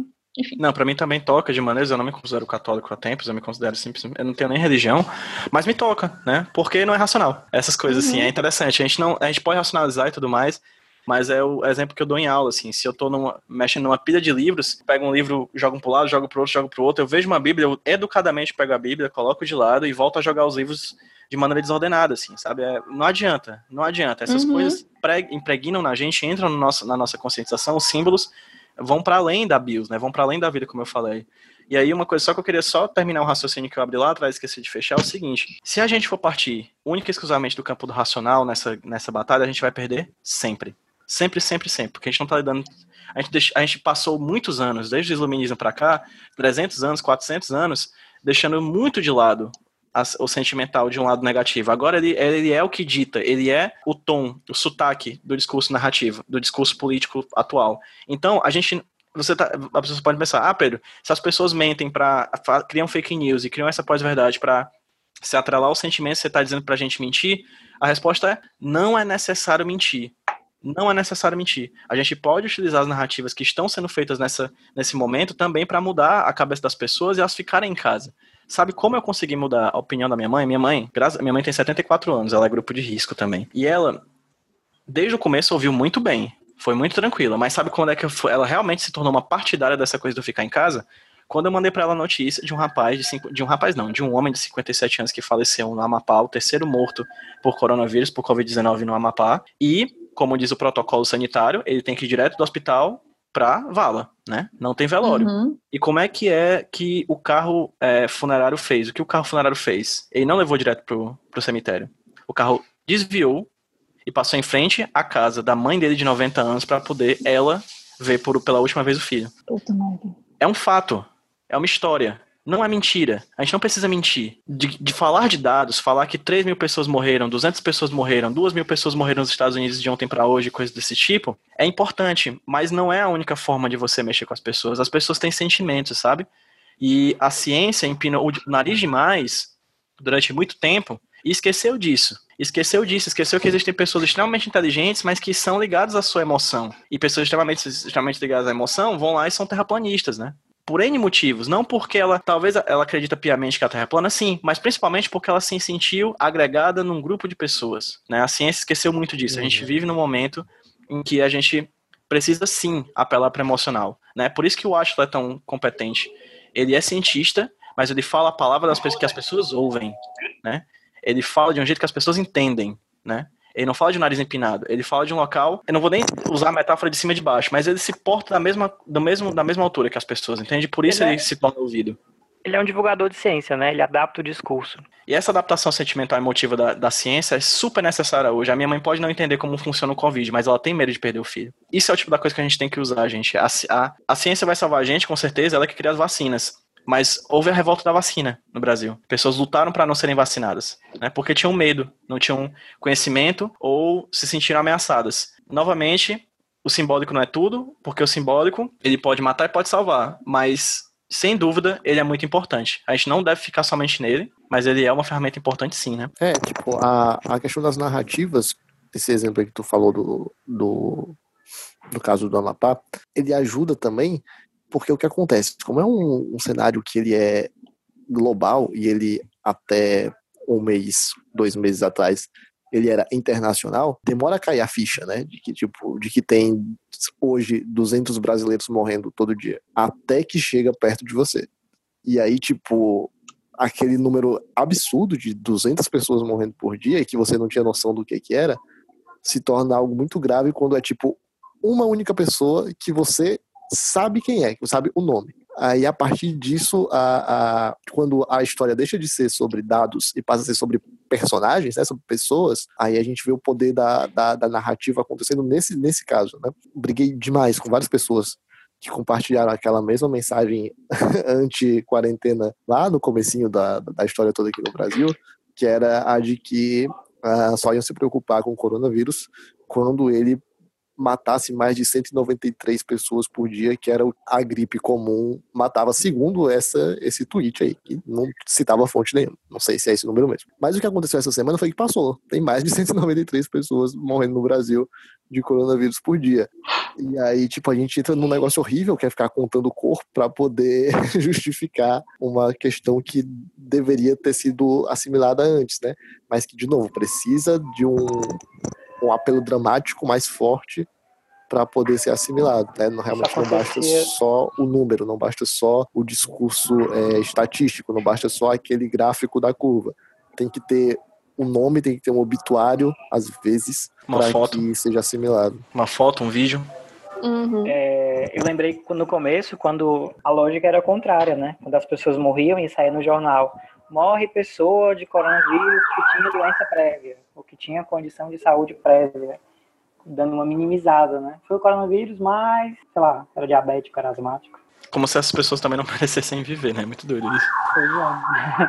que você é... vai para os dois lados, né? O discurso vai para os dois lados. Eu queria propor uma coisa assim para vocês. Eu não sei se, se é muito podcast material, é, aí eu vou deixar para vocês julgarem, mas eu queria perguntar para vocês se vocês viram essa pandemia como alguma espécie de metáfora pessoal, se isso tocou vocês simbolicamente de alguma forma. Não sei se isso é algo bacana, Pedro. Não, nada contra. Podemos.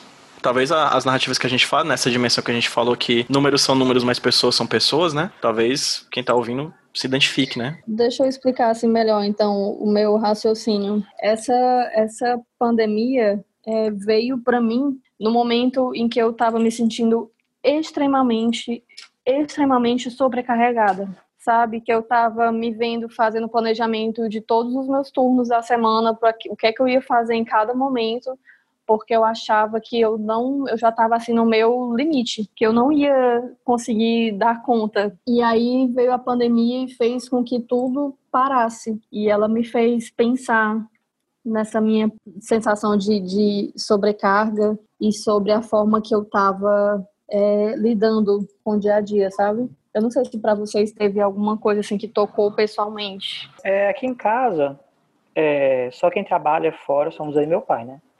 Mãe terminou a faculdade agora, tá procurando alguma coisa, e a minha irmã também só estuda. Gente, e eu tô trabalhando de casa. Então a gente tem muita sorte nesse sentido, assim. Todo mundo pode ficar em casa e, e a gente tá numa situação, assim, tá, tá ok. Na empresa do, do meu pai, eles deram férias, pessoal e tal. É muito doido você ficar num lugar só, como você vai percebendo o local, né? Porque tem essa ideia da, da pandemia estar tá ligada à globalização, mas você acaba ficando obrigado a ficar num lugar só. E aí é ver ao meu redor mesmo. Eu moro na periferia aqui de Fortaleza e eu não passo muito tempo em casa, assim, estando agora e vendo como é que é a vida, assim, as, como as coisas não chegam aqui, sabe? Como tem essa, essa discrepância, assim, entre discurso e realidade aqui na Aerolândia. O pessoal tá na rua normal, aconteceu uma feira outro dia, tipo, todo mundo mandando mensagem, ah, tá rolando mal panelaço, tipo, aqui você não escuta nada. É, tipo, é muito doido você pensar essa, essa, esse descompasso, assim.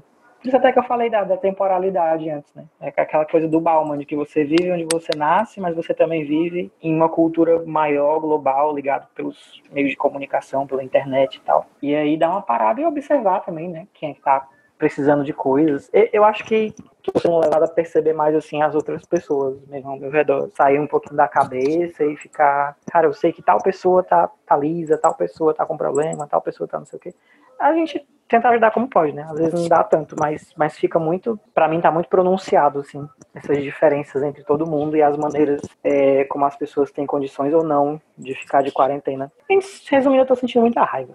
Raiva de rico, raiva de, raiva de político, raiva de publicitário, raiva de.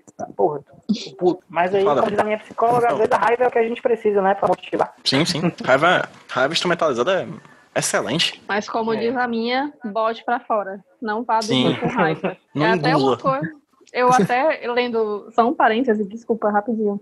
Eu até lendo o texto da Sontag, eu lembrei de um professor nosso que falava muito sobre raiva e câncer. E ele comentava Hum, que como achava que o pai dele tinha tido câncer por conta de todas as coisas que ele tinha proferido. Não sei se vocês lembram disso. Não, mas quando eu era criança, tinha uma história quando você ficava rouco, sem voz, dor de garganta, é porque tinha uma coisa que você queria falar e não falava. Olha. Minha psicóloga concorda.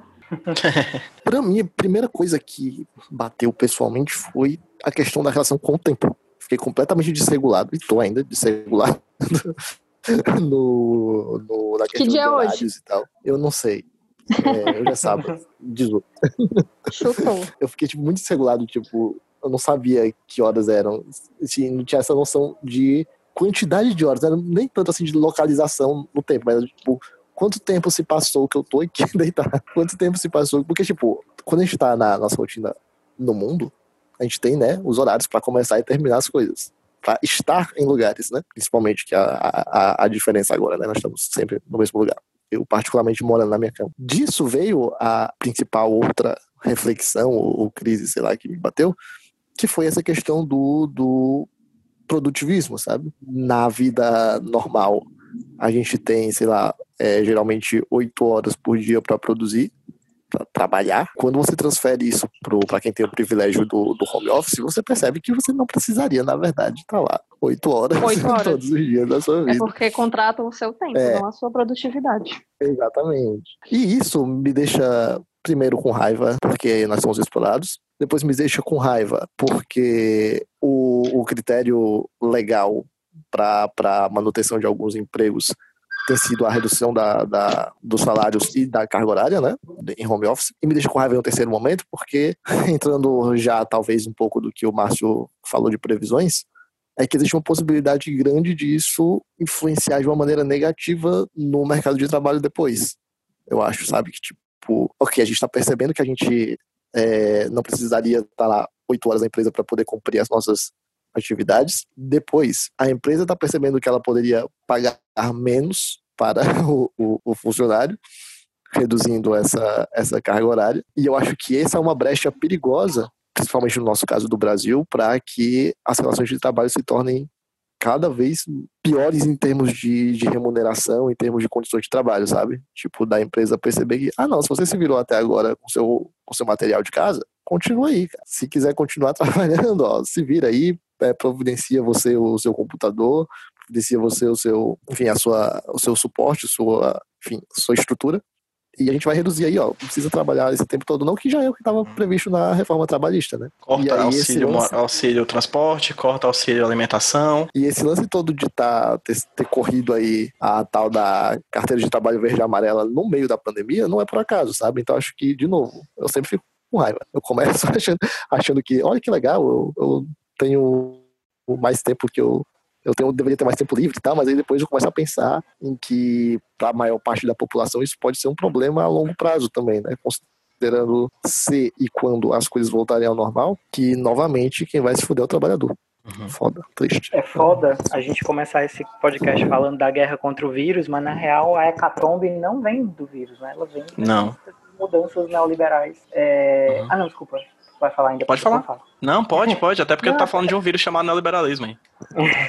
É porque é louco, né? Essa história de, de a gente estar vivendo essa onda neo- neoliberal e de repente todo mundo precisa do Estado, né? O Estado que tem que, que tem que resolver esses esforços contra o vírus. O, o SUS é que está levando praticamente toda a, a, a carga, todo, todo o peso Uhum. De lutar contra esse vírus. O país que é símbolo do neoliberalismo tem uma- um total de 2 mil mortes por dia porque quem tá pegando coronavírus não tem dinheiro para ir pro hospital, né? Foda. Porque É, tudo nos Estados Unidos é pago em questão de saúde, então as pessoas não têm dinheiro e vão morrer em casa. E aí a gente vê imagens como aquela, por exemplo, de uma vala gigantesca comum com centenas de pessoas sendo enterradas em Nova York. E aqui a gente ainda tem uma narrativa paralela que é justamente a dos planos de saúde, né? Porque Isso. imagina o quanto eles vão lucrar com essa crise. Isso. Imagina Eles já o tão quanto lucrando, né? é do interesse, exatamente. Imagina o quanto é do interesse dessas dessas grandes empresas que o sistema público fale. Uhum. É, no Sim. Japão, no Japão não, desculpa, na China. Na China tá voltando agora, estão reabrindo, né? As, enfim, estão saindo da quarentena aos poucos. E uma notícia que eu vi essa semana é que um dos comportamentos de consumo que já está se alterando lá é a venda de carros. Que os chineses estão começando a querer é, comprar mais carros, já estão comprando, porque são meios de transporte individuais. Então você não vai, né, pro, pro pegar o transporte público e se expor a ser contaminado de novo, por exemplo. Lá, o É, neoliberalismo tem tem, uma- um prato cheio agora. Pode falar, Terminei, da, pode da, falar. da gente falar dessas tendências agora, é, não, é só essa história de como historicamente, é, quando acontece esse tipo de crise, o, o Estado, ele meio que deixa de ser um Estado acumulador de lucro, né? O, o, o Estado das coisas, não o governo. Deixa de acumular lucro e tem que virar um Estado de bem- bem-estar social, né? É assim que foi, por exemplo, com a Coreia do Sul, depois do, da, da guerra, é assim que foi na, no crash de 29, é, de você ter um envolvimento maior entre o privado e o público para erguer o, o país de volta, né?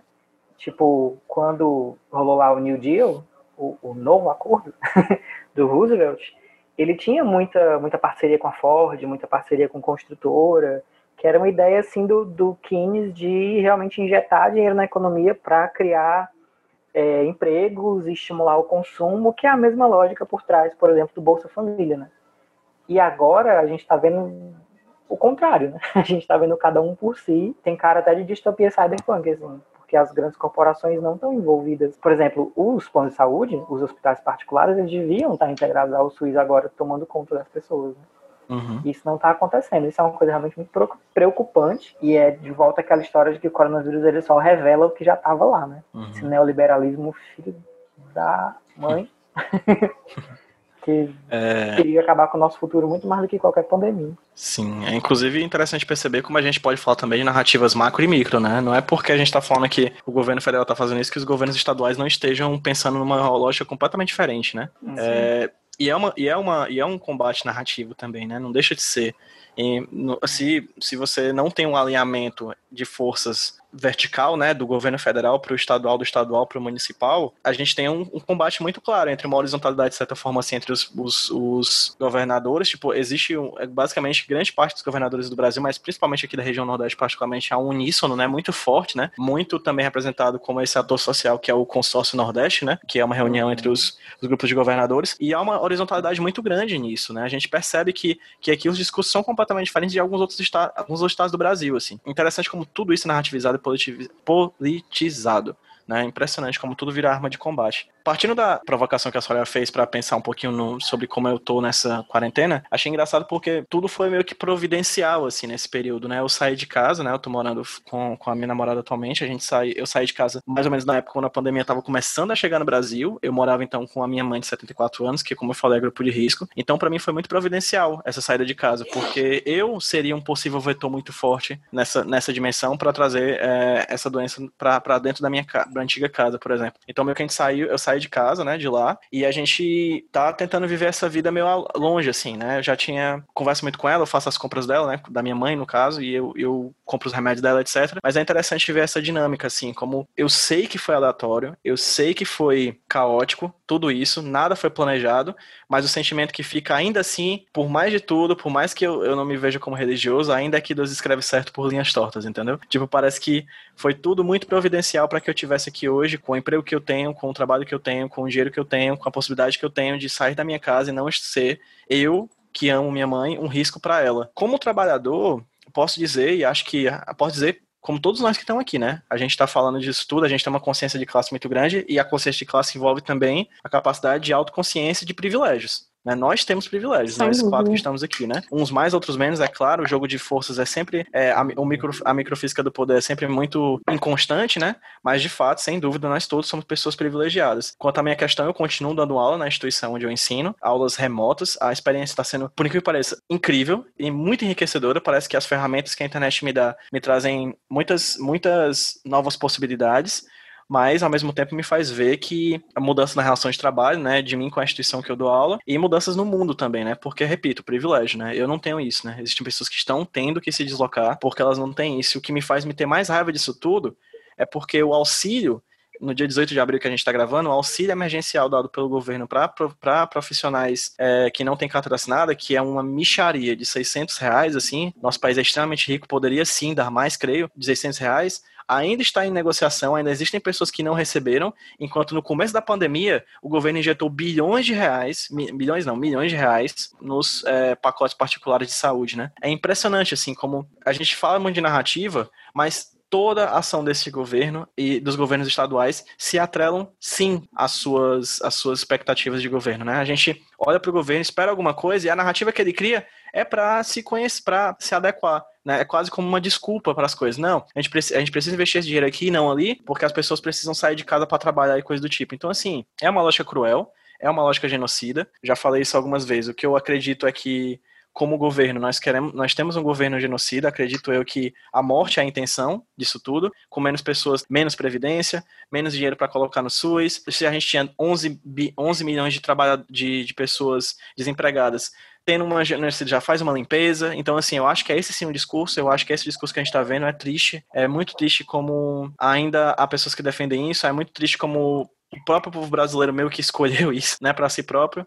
Então é meio triste ver isso tudo. E é interessante perceber como o que o Márcio muito bem falou, o coronavírus não trouxe nada de novo, ele é só uma nova ferramenta, uma nova, uma nova, um novo elemento narrativo para perceber que todas as narrativas até então eram bastante cínicas, falhas e ridículas, né? Não é democrático, não é um vírus que vai atacar todo mundo igual, não é um vírus que não vê cor, sim, as cores são importantes, não é um vírus que vê gênero, não é um vírus, é um vírus, é um, não é um vírus que não vê idade, não- enfim, é um vírus que vai explo- explorar mais do que nunca. A gente só vai ter uma noção disso quando tudo isso passar, pelo menos essa primeira onda passar, a gente olhar para trás e poder calcular o tamanho disso tudo. Mas é um vírus que ataca de maneira aleatória, mas nós não vivemos numa sociedade aleatória. É uma sociedade organizada, uma sociedade de castas, é uma sociedade de classes. Digamos assim, a chuva, vai, as gotas da chuva vão cair de forma aleatória, mas quem vai ter guarda-chuva e quem não vai ter é outra história, né? É o que eu tava ouvindo até o pessoal dizendo. As pessoas costumam dizer que tá todo mundo no mesmo barco, o que é mentira. Cada um tá no seu barco. A tempestade é que vai ser igual para todo mundo, né? Eu tava pensando, talvez. Eu falei de previsões, mas talvez coisas para ajudar na. talvez indicar quadrinho já para ficar temático. Não sei. o Eu topo previsões se quando acabar a quarentena a gente fizer um outro podcast para discutir as previsões. Eita! Então, Mas eu tava então bora pensando em previsões, tipo de coisas que eu acho que qualquer previsão que a gente fizer sobre essa pandemia, a gente só vai conseguir conf- confirmar daqui a uns 5 anos, 10 anos. É, assim, eu, eu entendo o que o Márcio tá querendo falar, eu vou só propor talvez uma chave de interpretação. Não é uma previsão de como o mundo vai estar, assim, mas meio, meio como a gente percebe que as coisas já estão mudando agora e tentar perceber como a gente vai mudar com o passar do É. tempo com as histórias que a gente tem ao nosso redor, né? Por exemplo, a- isso que a Soraya falou, o, o mundo estava num projeto de transporte coletivo, né? Eu acho que isso vai acabar. Vai voltar ao transporte atomizado, individualizado. O mundo já estava numa lógica de globalização, já estava em queda essa globalização, né? Já estava demonstrando as falhas nada, dessa globalização. Não, assim, Tava estava integrado. Não, eu tô dizendo que sim. A globalização, como modelo integrador dessa ideia de que todo mundo é igual no mundo inteiro, é uma mentira. Ah, é. Sempre foi uma mentira. Sempre é, é engraçado, né? O, o, o, capital ele sempre tem essa capacidade de maquiar as coisas, né? Ele vende o Uber como o poder, você ser o seu próprio patrão, né? Parece uma coisa é sempre maquiado, né? Sempre e aí no caso a globalização sempre foi vendida como essa coisa que todas as pessoas de todos os povos do mundo inteiro estariam reunidas nessa grande aldeia global, né? Só que não existe aldeia global, né? A gente existe é, as relações de classe no mundo inteiro sempre vão ser uma questão. E esse discurso já estava em decadência com o ultranacionalismo, né? De pessoas como o Bolsonaro, Trump, Orbán, do Duterte na, na, nas Filipinas, enfim, era um discurso muito claro de ultranacionalismo. E agora, com o coronavírus, eu acho que, como eu falei, ele se acopla muito bem nessa discussão. Né? É uma narrativa que se acopla a uma outra narrativa, e isso a gente vai ouvir muito no futuro, cara. Por mais que. Interessante. Na frente das câmeras, o governo fala que o problema disso foi a globalização e a troca de, de informações. Por trás das câmeras, está comprando máscara e respirador da China. Insomos para fazer remédio da Índia. Eu não sei se é bem uma previsão o que eu vou dizer assim, mas sei lá, uma expectativa de que talvez a gente comece a discutir mais sobre a questão de micropolíticas, que é uma coisa que a gente discutiu bastante nas eleições de 2018, quando a gente viu as pessoas arregaçando as mangas no meio da rua sentando no banco de praça e virando para as pessoas: Eu posso fazer você mudar de opinião sobre o seu voto? Eu acredito que, pelo que já está acontecendo, talvez essas discussões elas sejam mais trabalhadas. Não, não só na esfera acadêmica, mas eu acho, eu espero, né, aquela coisa, expectativa. Eu espero que elas que elas sejam mais concretizadas no dia a dia. Porque assim, por que, que eu falo isso, né? Porque de certa forma, e aí sendo bem otimista, a gente já está vendo isso acontecer. Você vê, por exemplo, pessoas de um prédio se organizando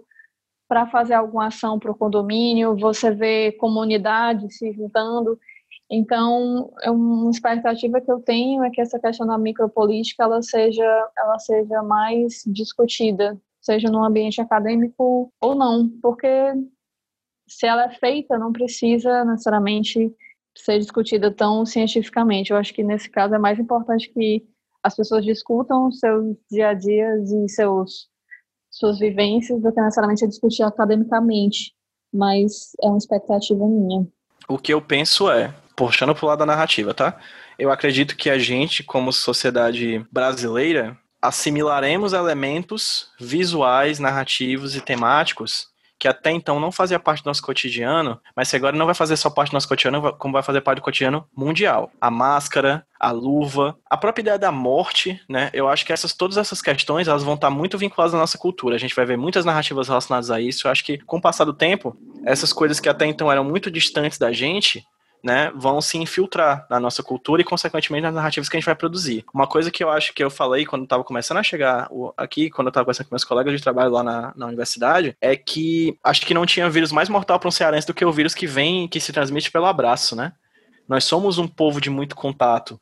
A gente abraça, a gente beija, a gente aperta a mão, né? Nós somos um povo de muito contato.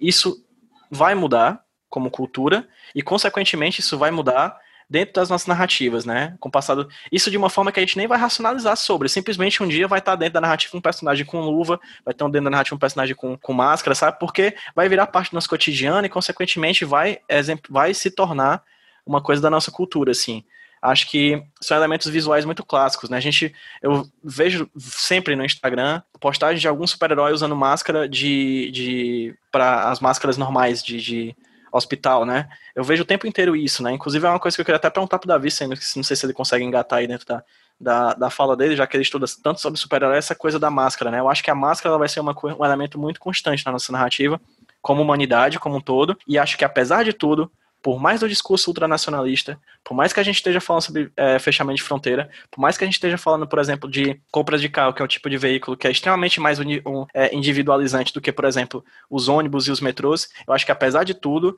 a gente ainda assim vai passar por essa, por essa pandemia talvez não a favor nem contra, mas com certeza com uma, com uma cabeça um pouco mais globalizante, sabe? A gente vai ter uma ideia de que a gente foi, foi passou por um, por um acontecimento global, por um acontecimento mundial. A gente vai ser brasileiro, pode ser que a gente seja mais ultranacionalista do que nunca, né? A gente viu vários casos aí de xenofobia contra pessoas da comunidade asiática na época em que o coronavírus estava se tornando de fato um acontecimento, né, mundial. Por mais que aqui no Brasil a gente sabe que os vírus vieram basicamente da Itália, para bem ou para mal, a gente vai se ver sim como cidadão de um mundo que sofreu com algum com um acontecimento e acho que sim, isso vai impactar nas narrativas que a gente vai ver daqui em diante. Essa questão da, da máscara que tu citou, dos heróis e tal, ela também tem a ver com, acho que uma das duas possibilidades que a gente tem, duas, pelo menos que eu vejo mais claras. A primeira delas é uma questão muito mais individualista a longo prazo, apesar de ter todo esse discurso de que a gente tende a se tornar mais é, solidário, tende a pensar mais num aspecto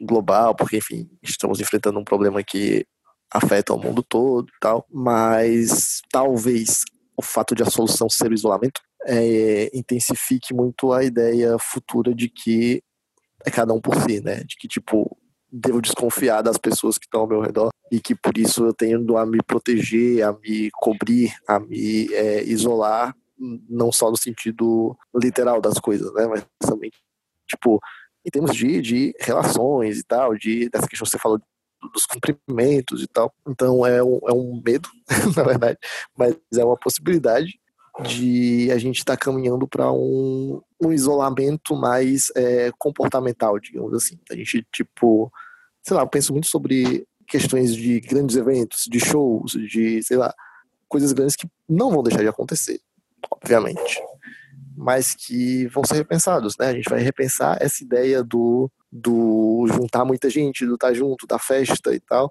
e pensar muito na questão você sozinho, você, a sua família, você, a sua bolha, né? Eu acho que a gente estreita laços com as pessoas que são próximas da gente, com família, principalmente amigos, pessoas que moram perto, familiares que você não tem mais tanto contato. Mas, por outro lado, você também tem um meio que um isolamento dessa bolha, né? Tipo, de que eu protejo muitas pessoas que estão ao meu, ao meu né, no meu círculo, a ponto de não querer que outro círculo chegue perto dele. E aí isso no, no, no cenário micro, né? Tipo, no núcleo familiar, mas também num estado, sabe, uma cidade, num estado fechando fronteira, num país fechando fronteira tal. Então acho que hoje de manhã a gente estava conversando no, WhatsApp, né, também sobre quando que a gente vai voltar a viajar. não sei, viajar tipo dentro do país ou viajar para fora do país e tal, porque realmente existem né, os riscos de uma segunda é, segunda onda de, de, de contaminação do vírus. Apesar de que a gente não sabe nem quando e se essa primeira vai se resolver para a gente poder pensar na, na vinda de uma segunda. Mas de que as nossas relações de tipo estar em espaços, de conviver com outras pessoas, elas já mudaram, né? Já, já, já é uma outra, uma outra uma outra dinâmica assim aos poucos né, as pessoas estão assimilando isso apesar de ter todo aquele discurso que eu acho problemático também que é o de que vai passar em breve a gente vai se ver de novo não sei se vai ser exatamente assim, né? Principalmente de, de, marcas voltadas a entretenimento, a viagens, né? Agências de viagem, de turismo, falando muito sobre isso, mas que eu acho que num ponto de vista mais amplo, o que a gente tende a, a, a, explorar mais é essa questão individual. Eu penso muito no orientalismo, não sei, não sou um profundo conhecedor da cultura, principalmente japonesa tal, mas tipo essa ideia de que você vai pensar mais nas suas coisas, na sua higiene, nas suas coisinhas pessoais da sua família, na sua máscara, na sua luva, do que na no, no sentido que eu acho que deveria também ser mais pensado, que é o sentido global, né? De você pensar mais no outro, pensar realmente na questão da, das pessoas que não têm acesso às mesmas coisas que você, que é o que está sendo evidenciado, né? Por conta dos nossos contrastes sociais, mas que eu acho que a tendência nossa é isso se intensificar, sabe? Os contrastes ficarem mais claros, você saber exatamente quem pode andar de, de, de, carro próprio e de máscara por aí e quem não tem essa escolha. É, eu espero realmente que a gente comece a prestar mais atenção no local, né? É, eu acho que aquela frase do pense global, haja local, né? Ela é muito importante até em questão de política mesmo, de quanto que, por exemplo, a esquerda política parece que está um pouco desconectado da realidade, né? Dessas, dessas pessoas que mais precisam de esquerda, né? Eu ainda tenho, eu concordo com o Davi, o Davi que eu ainda tenho medo, assim, do controle, de onde é que está a grana, de onde é que está o poder, do que está acontecendo agora. Essa pandemia, infelizmente, eu acho que ainda vai dar uma piorada, né?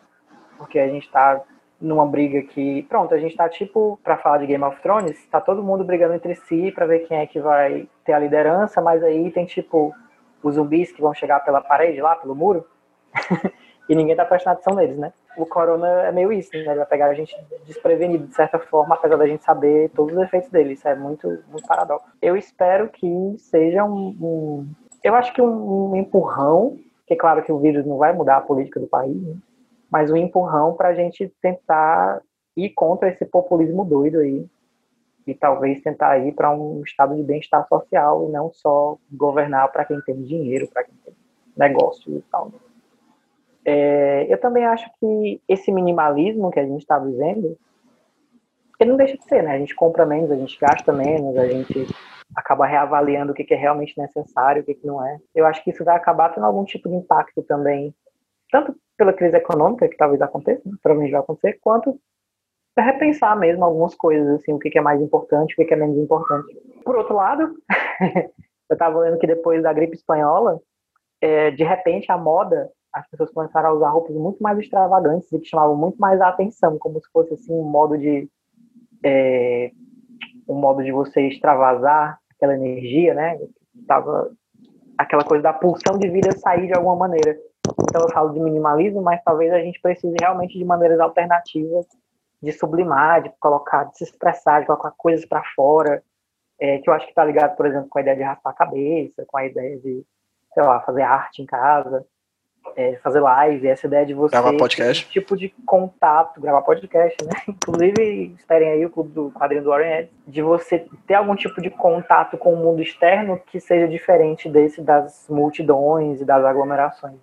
Eu acho que a gente não vive sem isso, por mais que a nossa bolha diminua, a gente ainda vai precisar colocar para fora quem a gente é. Assim. Eu acho que a gente não está levando em consideração também uma coisa que, creio, que vai acontecer, a história humana demonstra isso, que é um novo baby boom, né? Eu acho que vai ter uma geração advinda desse período, sim. Não sei, daqui a nove meses a gente vê o resultado. Como diria aquela grande música. Supondo esse novo baby boom, a gente também vai ter uma mudança muito grande, porque, querendo ou não, uma das grandes tristezas desse momento é que existe uma grande quantidade de pessoas mais idosas que estão falecendo, né? É. Então isso também vai, vai mudar o discurso, também vai mudar a cultura, isso também vai mudar a sociedade, né? Como um todo, assim. Eu lembro muito bem da de uma tiri, daquela tirinha meme, que é clássica, de um cara suando para apertar dois botões, e aí um botão é dar dinheiro pro meu patrão e o outro botão é matar a vovó.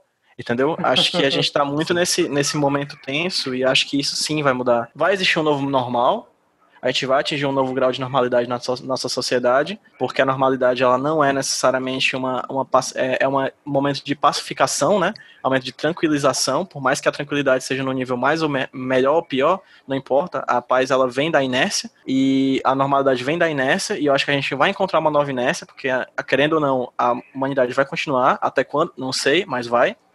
E até lá a gente vai conseguir uma nova inércia, e essa nova inércia ela vai ditar como quais vai ser as, as mudanças políticas, sociais, econômicas e narrativas do futuro, né? Eu sempre bato nessa tecla da narrativa porque é, é, o foco daqui do papo, mas também é um foco do mundo, assim. A gente vive dentro de uma narrativa, uhum. a gente está imerso numa narrativa. Daqui a pouco teremos uma nova geração no futuro e como é que a gente vai lidar com essa geração que não viveu a pandemia, assim como é a geração que a gente está vivendo, que não viu o 11 de setembro. Eu dou, dou aula para alunos que nasceram depois de 2001 antes da gente, a gente não viveu a ditadura militar. Antes da ditadura militar, as pessoas que nasceram da ditadura militar não viveram a Segunda Guerra Mundial. Enfim, Vão ser várias questões aí, o futuro é incerto, mas fato é que a gente vai conseguir uma nova inércia, uma nova normalidade, assim. O ser humano sempre se adapta. Né? O nosso cérebro ele não é equipado para ficar tenso durante tanto tempo seguido. Aí a gente acaba Sim. se adaptando de uma sim, maneira sim. ou outra. É tipo o Hulk, que fala que tá puto o tempo todo. É, isso aí é, é qualquer brasileiro desde... As narrativas elas vão ser muito importantes para isso, eu acho. Tipo, ah, sem dúvida. A gente vai, vai ter de filmes, quadrinhos, séries de TV e tal, tentando assimilar novela. essa questão do novela, essa questão do você estar sozinho, de você estar isolado, é, uhum. de você não poder tocar, enfim. O luto. Isso, o luto. O sexo também, você... a sexualidade, o erotismo, como é que vai ser, né? Um reflexo e talvez uma, um guia, na verdade, porque as próximas gerações vão, vão entender sobre o que a gente está vivendo hoje por meio do, das narrativas que a gente vai produzir daqui para frente, né?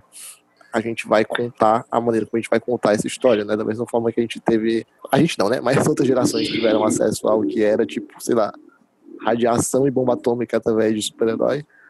Provavelmente é, as próximas gerações vão ter noção do que é uma pandemia, do que foi o coronavírus, através da, dos filmes, das obras de arte que a gente vai perpetuar daqui para frente. Aí, né?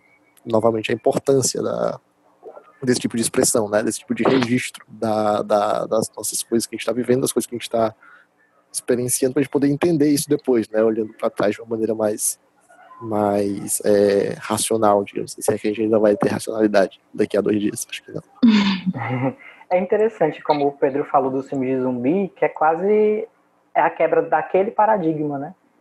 Porque a gente passou por uma fase muito grande de doença é, na, na, na ficção, desse ponto de vista do zumbi, desse ponto de vista do contágio, da correria, da, do drama. E aí eu acho que a gente vai ter que quebrar esse paradigma e começar a pensar de outra maneira, né? que é justamente o tempo sem fazer nada, a dúvida, a incerteza, muito mais do que uma metáfora para, sei lá, uma desculpa para você atirar na cabeça de várias pessoas sem culpa. Eu penso muito no duas coisas, rapidinho. é um livro chamado The Transmigration of Bodies do Yuri Herrera, que a história se passa durante uma praga, né? E aí tem uma hora que os personagens estão andando e ele espirra, e ele espirra dentro do cotovelo, no braço, que nem é pra gente espirrar hoje em dia e ele fica se perguntando assim como é que vai ser no futuro quando as pessoas incorporarem esse gesto sem saber a origem dele, sem saber que naquele momento foi uma coisa que foi decidida comumente para evitar uma infecção, quando vai virar uma coisa normal, né, quando vai fazer parte da história dos gestos. A máscara, e, né? É, e aí ele fala sobre essa história de que agora a gente está assustado, mas aí o tempo vai passar e aí a gente vai ficar em paz e de repente vai é, esquecer como é que é o mundo. Até o momento em que o mundo vai, vai dar outro susto na gente. e a outra coisa é que eu andei pensando muito, porque a gente estava numa fase, eu não sei se vocês concordam, assim, que a gente estava vivendo umas histórias muito, muito trevosas, né?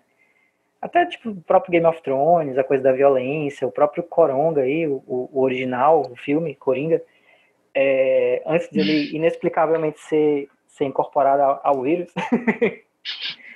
Aí eu tava lendo sobre esse gênero que é tipo hope punk, que é uma resposta a essas é, narrativas mais sombrias e tal, que é a ideia de que não é que o mundo não tenha defeitos, é que você nunca vai desistir de tentar corrigir, né? É a escolha por uma outra maneira de resolver conflito. É a escolha pela, pela gentileza, pela atenção ao outro, pela por mais que isso é, é, se misture com a bagunça política e, e, e, moral do mundo hoje, né? Aí, eu não sei vocês, mas eu acho um caminho interessante para se pensar. E eu peguei uma lista de obras assim, e é basicamente o que eu estou consumindo, assim, é quadrinho do Warren Ellis e livro Hope Punk. eu estou revendo muito Doctor Who, que é aquela sensação de que as coisas estão erradas, mas não dá para desistir, né? A gente tem que continuar é, tentando.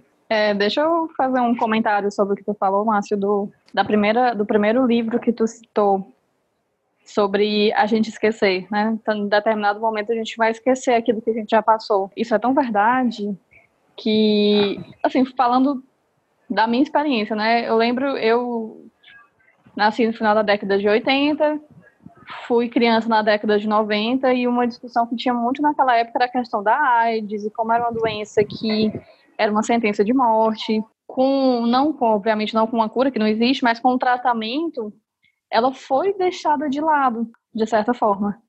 E para vocês terem uma ideia de o quanto isso é verdade, ano passado, ano passado não, mas ano atrasado, 2018, quando é, a gente teve os encontros universitários lá na UFC, eu acho que talvez valha a pena só colocar um parêntese que os encontros universitários da UFC, para quem né, não, não sabe o que é, é um evento da universidade que junta professores, servidores técnicos e alunos para a prestação de trabalhos, é uma maneira de unir a comunidade acadêmica e sociedade também, é importante dizer. E na, nos encontros de 2018, é, estavam fazendo exames, vários para os alunos, né, estavam sendo disponibilizados, e vários alunos foram diagnosticados com HIV. É, a questão da narrativa da AIDS já ficou tão para trás que ela meio que, entre muitas aspas, não importa, porque se existe um tratamento, então vamos fazer sexo sem proteção, que está tudo bem. E para retomar o início da nossa conversa, eu queria só deixar um, uma expectativa, enfim, porque eu acho importante voltar talvez um pouquinho para o que iniciou a conversa, que é a questão das marcas. Como uma, uma sugestão, uma proposição final para quem está ouvindo, eu proponho que a gente preste cada vez mais atenção no discurso das marcas. Óbvio que a gente não pode ser iludido e pensar que não existe uma ideia de lucro por trás, porque existe. Mas já tem um tempo que as marcas viram que elas não podem focar só nisso para sobreviver. E eu acredito que isso vá se aprofundar, se estender, enfim, agora. Mas eu acredito que não só prestar atenção no discurso das grandes marcas, eu acho que é mais importante, talvez, do que isso, a gente voltar nossos olhares para as pequenas marcas. Para o comércio local, para os artesãos, valorizar trabalhos mais próximos da gente, porque já que é para a gente dar o nosso dinheiro, vamos dar para uma marca que a gente realmente acredita que faz uma diferença positiva numa sociedade mais próxima, numa comunidade mais próxima. Só vou expandir um pouco o que a senhora falou sobre a coisa das grandes marcas e das pequenas marcas, que é Sim, foco nas pequenas, né? No final das contas, são elas que sustentam a economia. A gente independente é um grande pilar aí do, da economia brasileira. Exatamente. é, mas, sem dúvida, assim, a empresa pequena, né? São eles que sustentam a economia, né? As empresas grandes não, elas lucram bastante, mas para contribuir com a economia, elas retêm muito mais, às vezes, do que propriamente liberam, né? Porque enquanto a economia, a microempresa, a pequena empresa e a média empresa são as que empregam a galera, que paga a galera, que faz capital girar, né? Que é, inclusive, o motivo desse problema, dessa, dessa crise econômica que vai se abater, é essa ideia de que o capital não está girando, porque capital é giro, né? Capital é movimentação. Né? Uhum. Mas também não, pessoas mortas não movimentam a economia, né? Tem que ter isso em mente também. É, mas mais do que isso também, acho que é recomendável, acho, acho que a senhora acredita nisso também, ver o discurso das grandes marcas, né? Porque Sim. se durante muito tempo as grandes marcas foram misóginas, foram racistas, foram xenófobas, foram é, homo, é, homofóbicas, enfim, foi tudo de ruim, assim, elas utilizavam o discurso do senso comum como aparelhamento, se a gente vê hoje em dia que, que até pouco tempo atrás uma marca era extremamente machista e agora ela está falando é, de cerveja, por exemplo, e essa mesma marca de cerveja agora é, tem um discurso feminista, né, supostamente, ou, ou antimachista, é porque o discurso se consolidou. O discurso se consolidou ao ponto de virar lucro. Podemos criticar e tudo mais, e é, é, é passivo de, de crítica, mas se um discurso vira lucro, é porque necessariamente ele já está consolidado, ou pelo menos ele tem um poder de movimentação do dinheiro muito forte. E querendo ou não, infelizmente, numa sociedade capitalista, dinheiro move cultura, dinheiro move sociedade, dinheiro move política, dinheiro move história, dinheiro move tudo. Então, se as grandes marcas estão comprando um discurso, é porque há um motivo por trás disso, elas querem lucrar, né? Mais e mais. Então, foco financeiro na pequena empresa, na média empresa. E fica de olho no grande. E fica de olho no grande. Porque se eles estão pontuando uma coisa, é porque a sociedade vai mudar. A sociedade está mudando. Né? Se você tem uma, uma, uma propaganda da Heineken, né, que mostra um bar completamente vazio e diz: toma sua Heineken agora e espera para curtir o bar depois há um motivo para aquilo, né? É super potente. E como a publicidade é um tipo de produção super rápida, a gente tá falando batendo na publicidade porque sim, somos quatro publicitários no fim das contas, né? Se a publicidade tem esse tipo de pontuação super rápido, o jornalismo também deve ter, porque é, é diário. Na produção artística, que é uma coisa que demora um pouco mais, a gente vai ver isso no futuro também, né?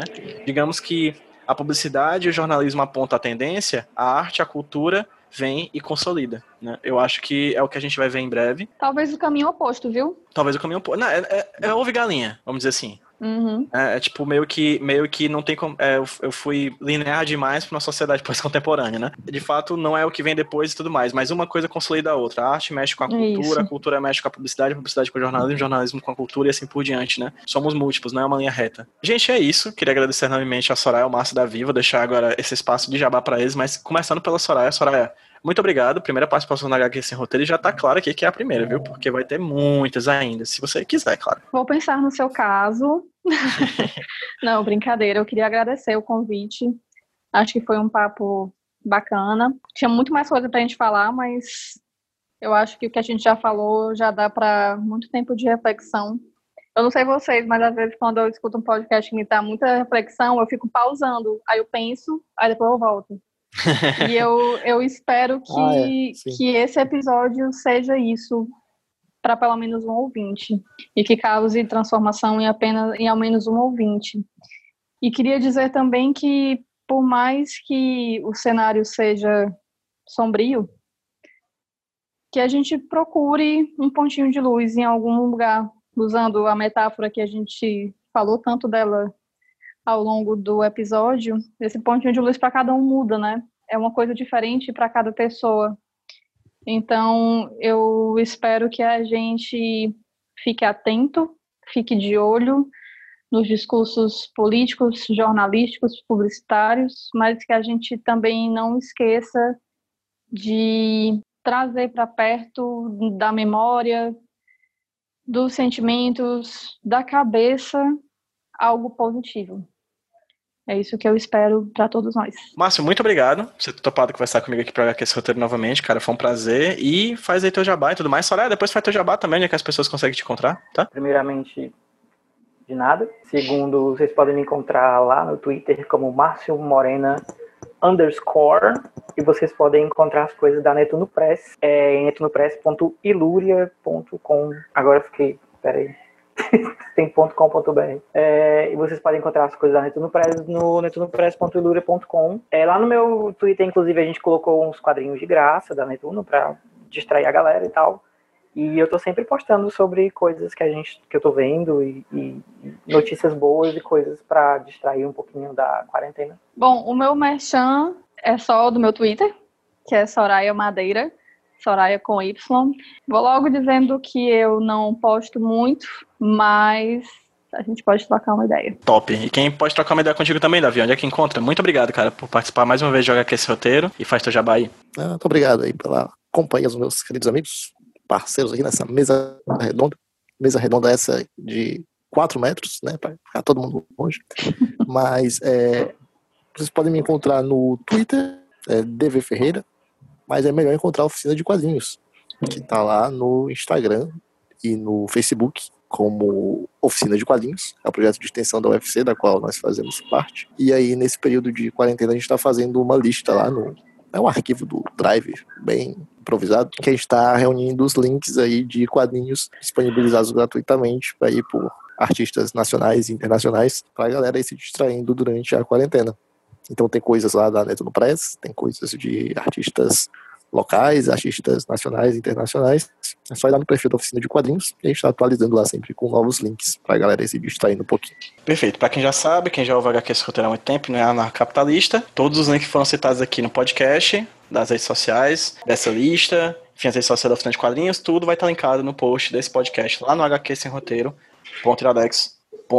Novamente, Soraya, Márcio e Davi, muito obrigado. Muito obrigado a vocês que ouviram até então. Divulguem, compartilhem caso tenham curtido. Caso não tenham curtido, compartilhe também, dizendo que não curtiu. Acho que esse, na verdade, é o primeiro papo de vários. Essa é uma situação que a gente não vai mudar de um dia pra noite. E até quando não mudar, pelo menos a gente vai estar aqui trazendo uma nova discussão, é, pensando outros futuros outros presentes, talvez até outros passados da gente e de todo mundo que tá aí no mundo. Muito obrigado, gente. Muito obrigado a vocês que ouviram. Vamos dar um tchauzinho pra quem tá ouvindo a gente no 3, 2, 1. Tchau, gente! Tchau, pessoal. Gente, lave as mãos. Fique em casa. Dicevi sempre vattene via che non mi importa più di te Che te la scrivo a fare una poesia se brucerai le pagine Leggeri come elefanti mezzo dei cristalli Zingari come diamanti tra gang latine Morire, morire per te eh, non serve a nulla perché eh, Lascerò il mare alle spalle cadendo su queste strade Ti chiamavo, mi dicevi?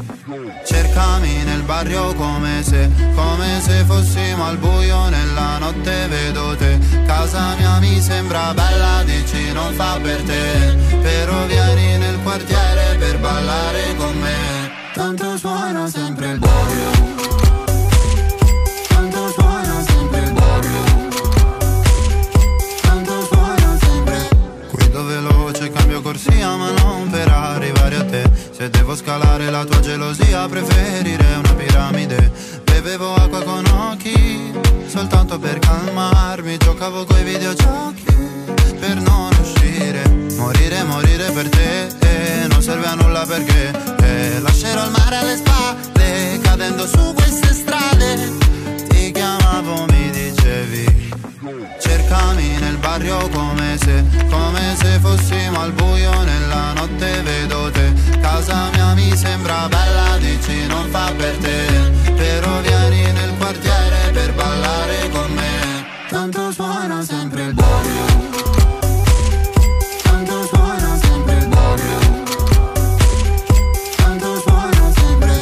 Sai che l'ultimo bacio è più facile poi cadiamo giù come cartagine. Mai, non sparire mai come Iside. Mai, mai. Cercami nel barrio come se, come se fossimo al buio nella notte vedo te. Casa mia mi sembra bella, dici non fa per te. Però vieni nel quartiere per ballare con me. Tanto suona sempre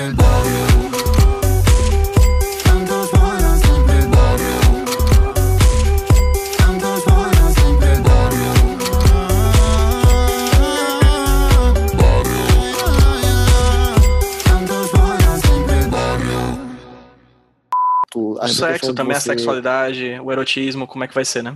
Sim. A Luana Piovani É. tá fazendo pela internet mesmo. Quê? A Luana Piovani tá fazendo pela internet mesmo, com o namorado dela. Ah, Ok. tá, não, eu entendi, eu entendi outra Eu não vi coisa. essa live aí, não.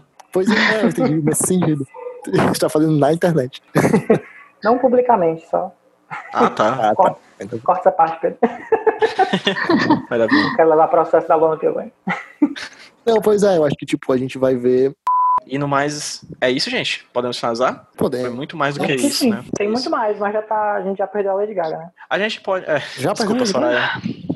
São 9h40 já. A Eu tô aqui chamando, assistindo em off. Verdade.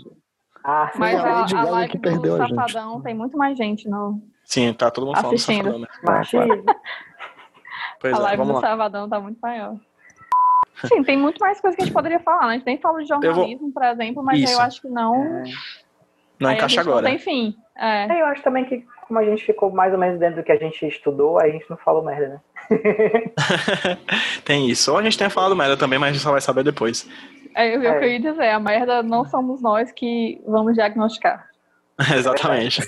Deixemos com os profissionais, que é a internet. Bem caladinho. É, vamos deixar o mais justo de todos os tribunais, que é o tribunal da internet, de, guiar- de- é, julgar se estamos certos ou não. De toda É forma, um queria ouvinte de agradecer 13 anos do HQ Sem Roteiro. o anarcocapitalista. Tem um ouvinte anarcapitalista?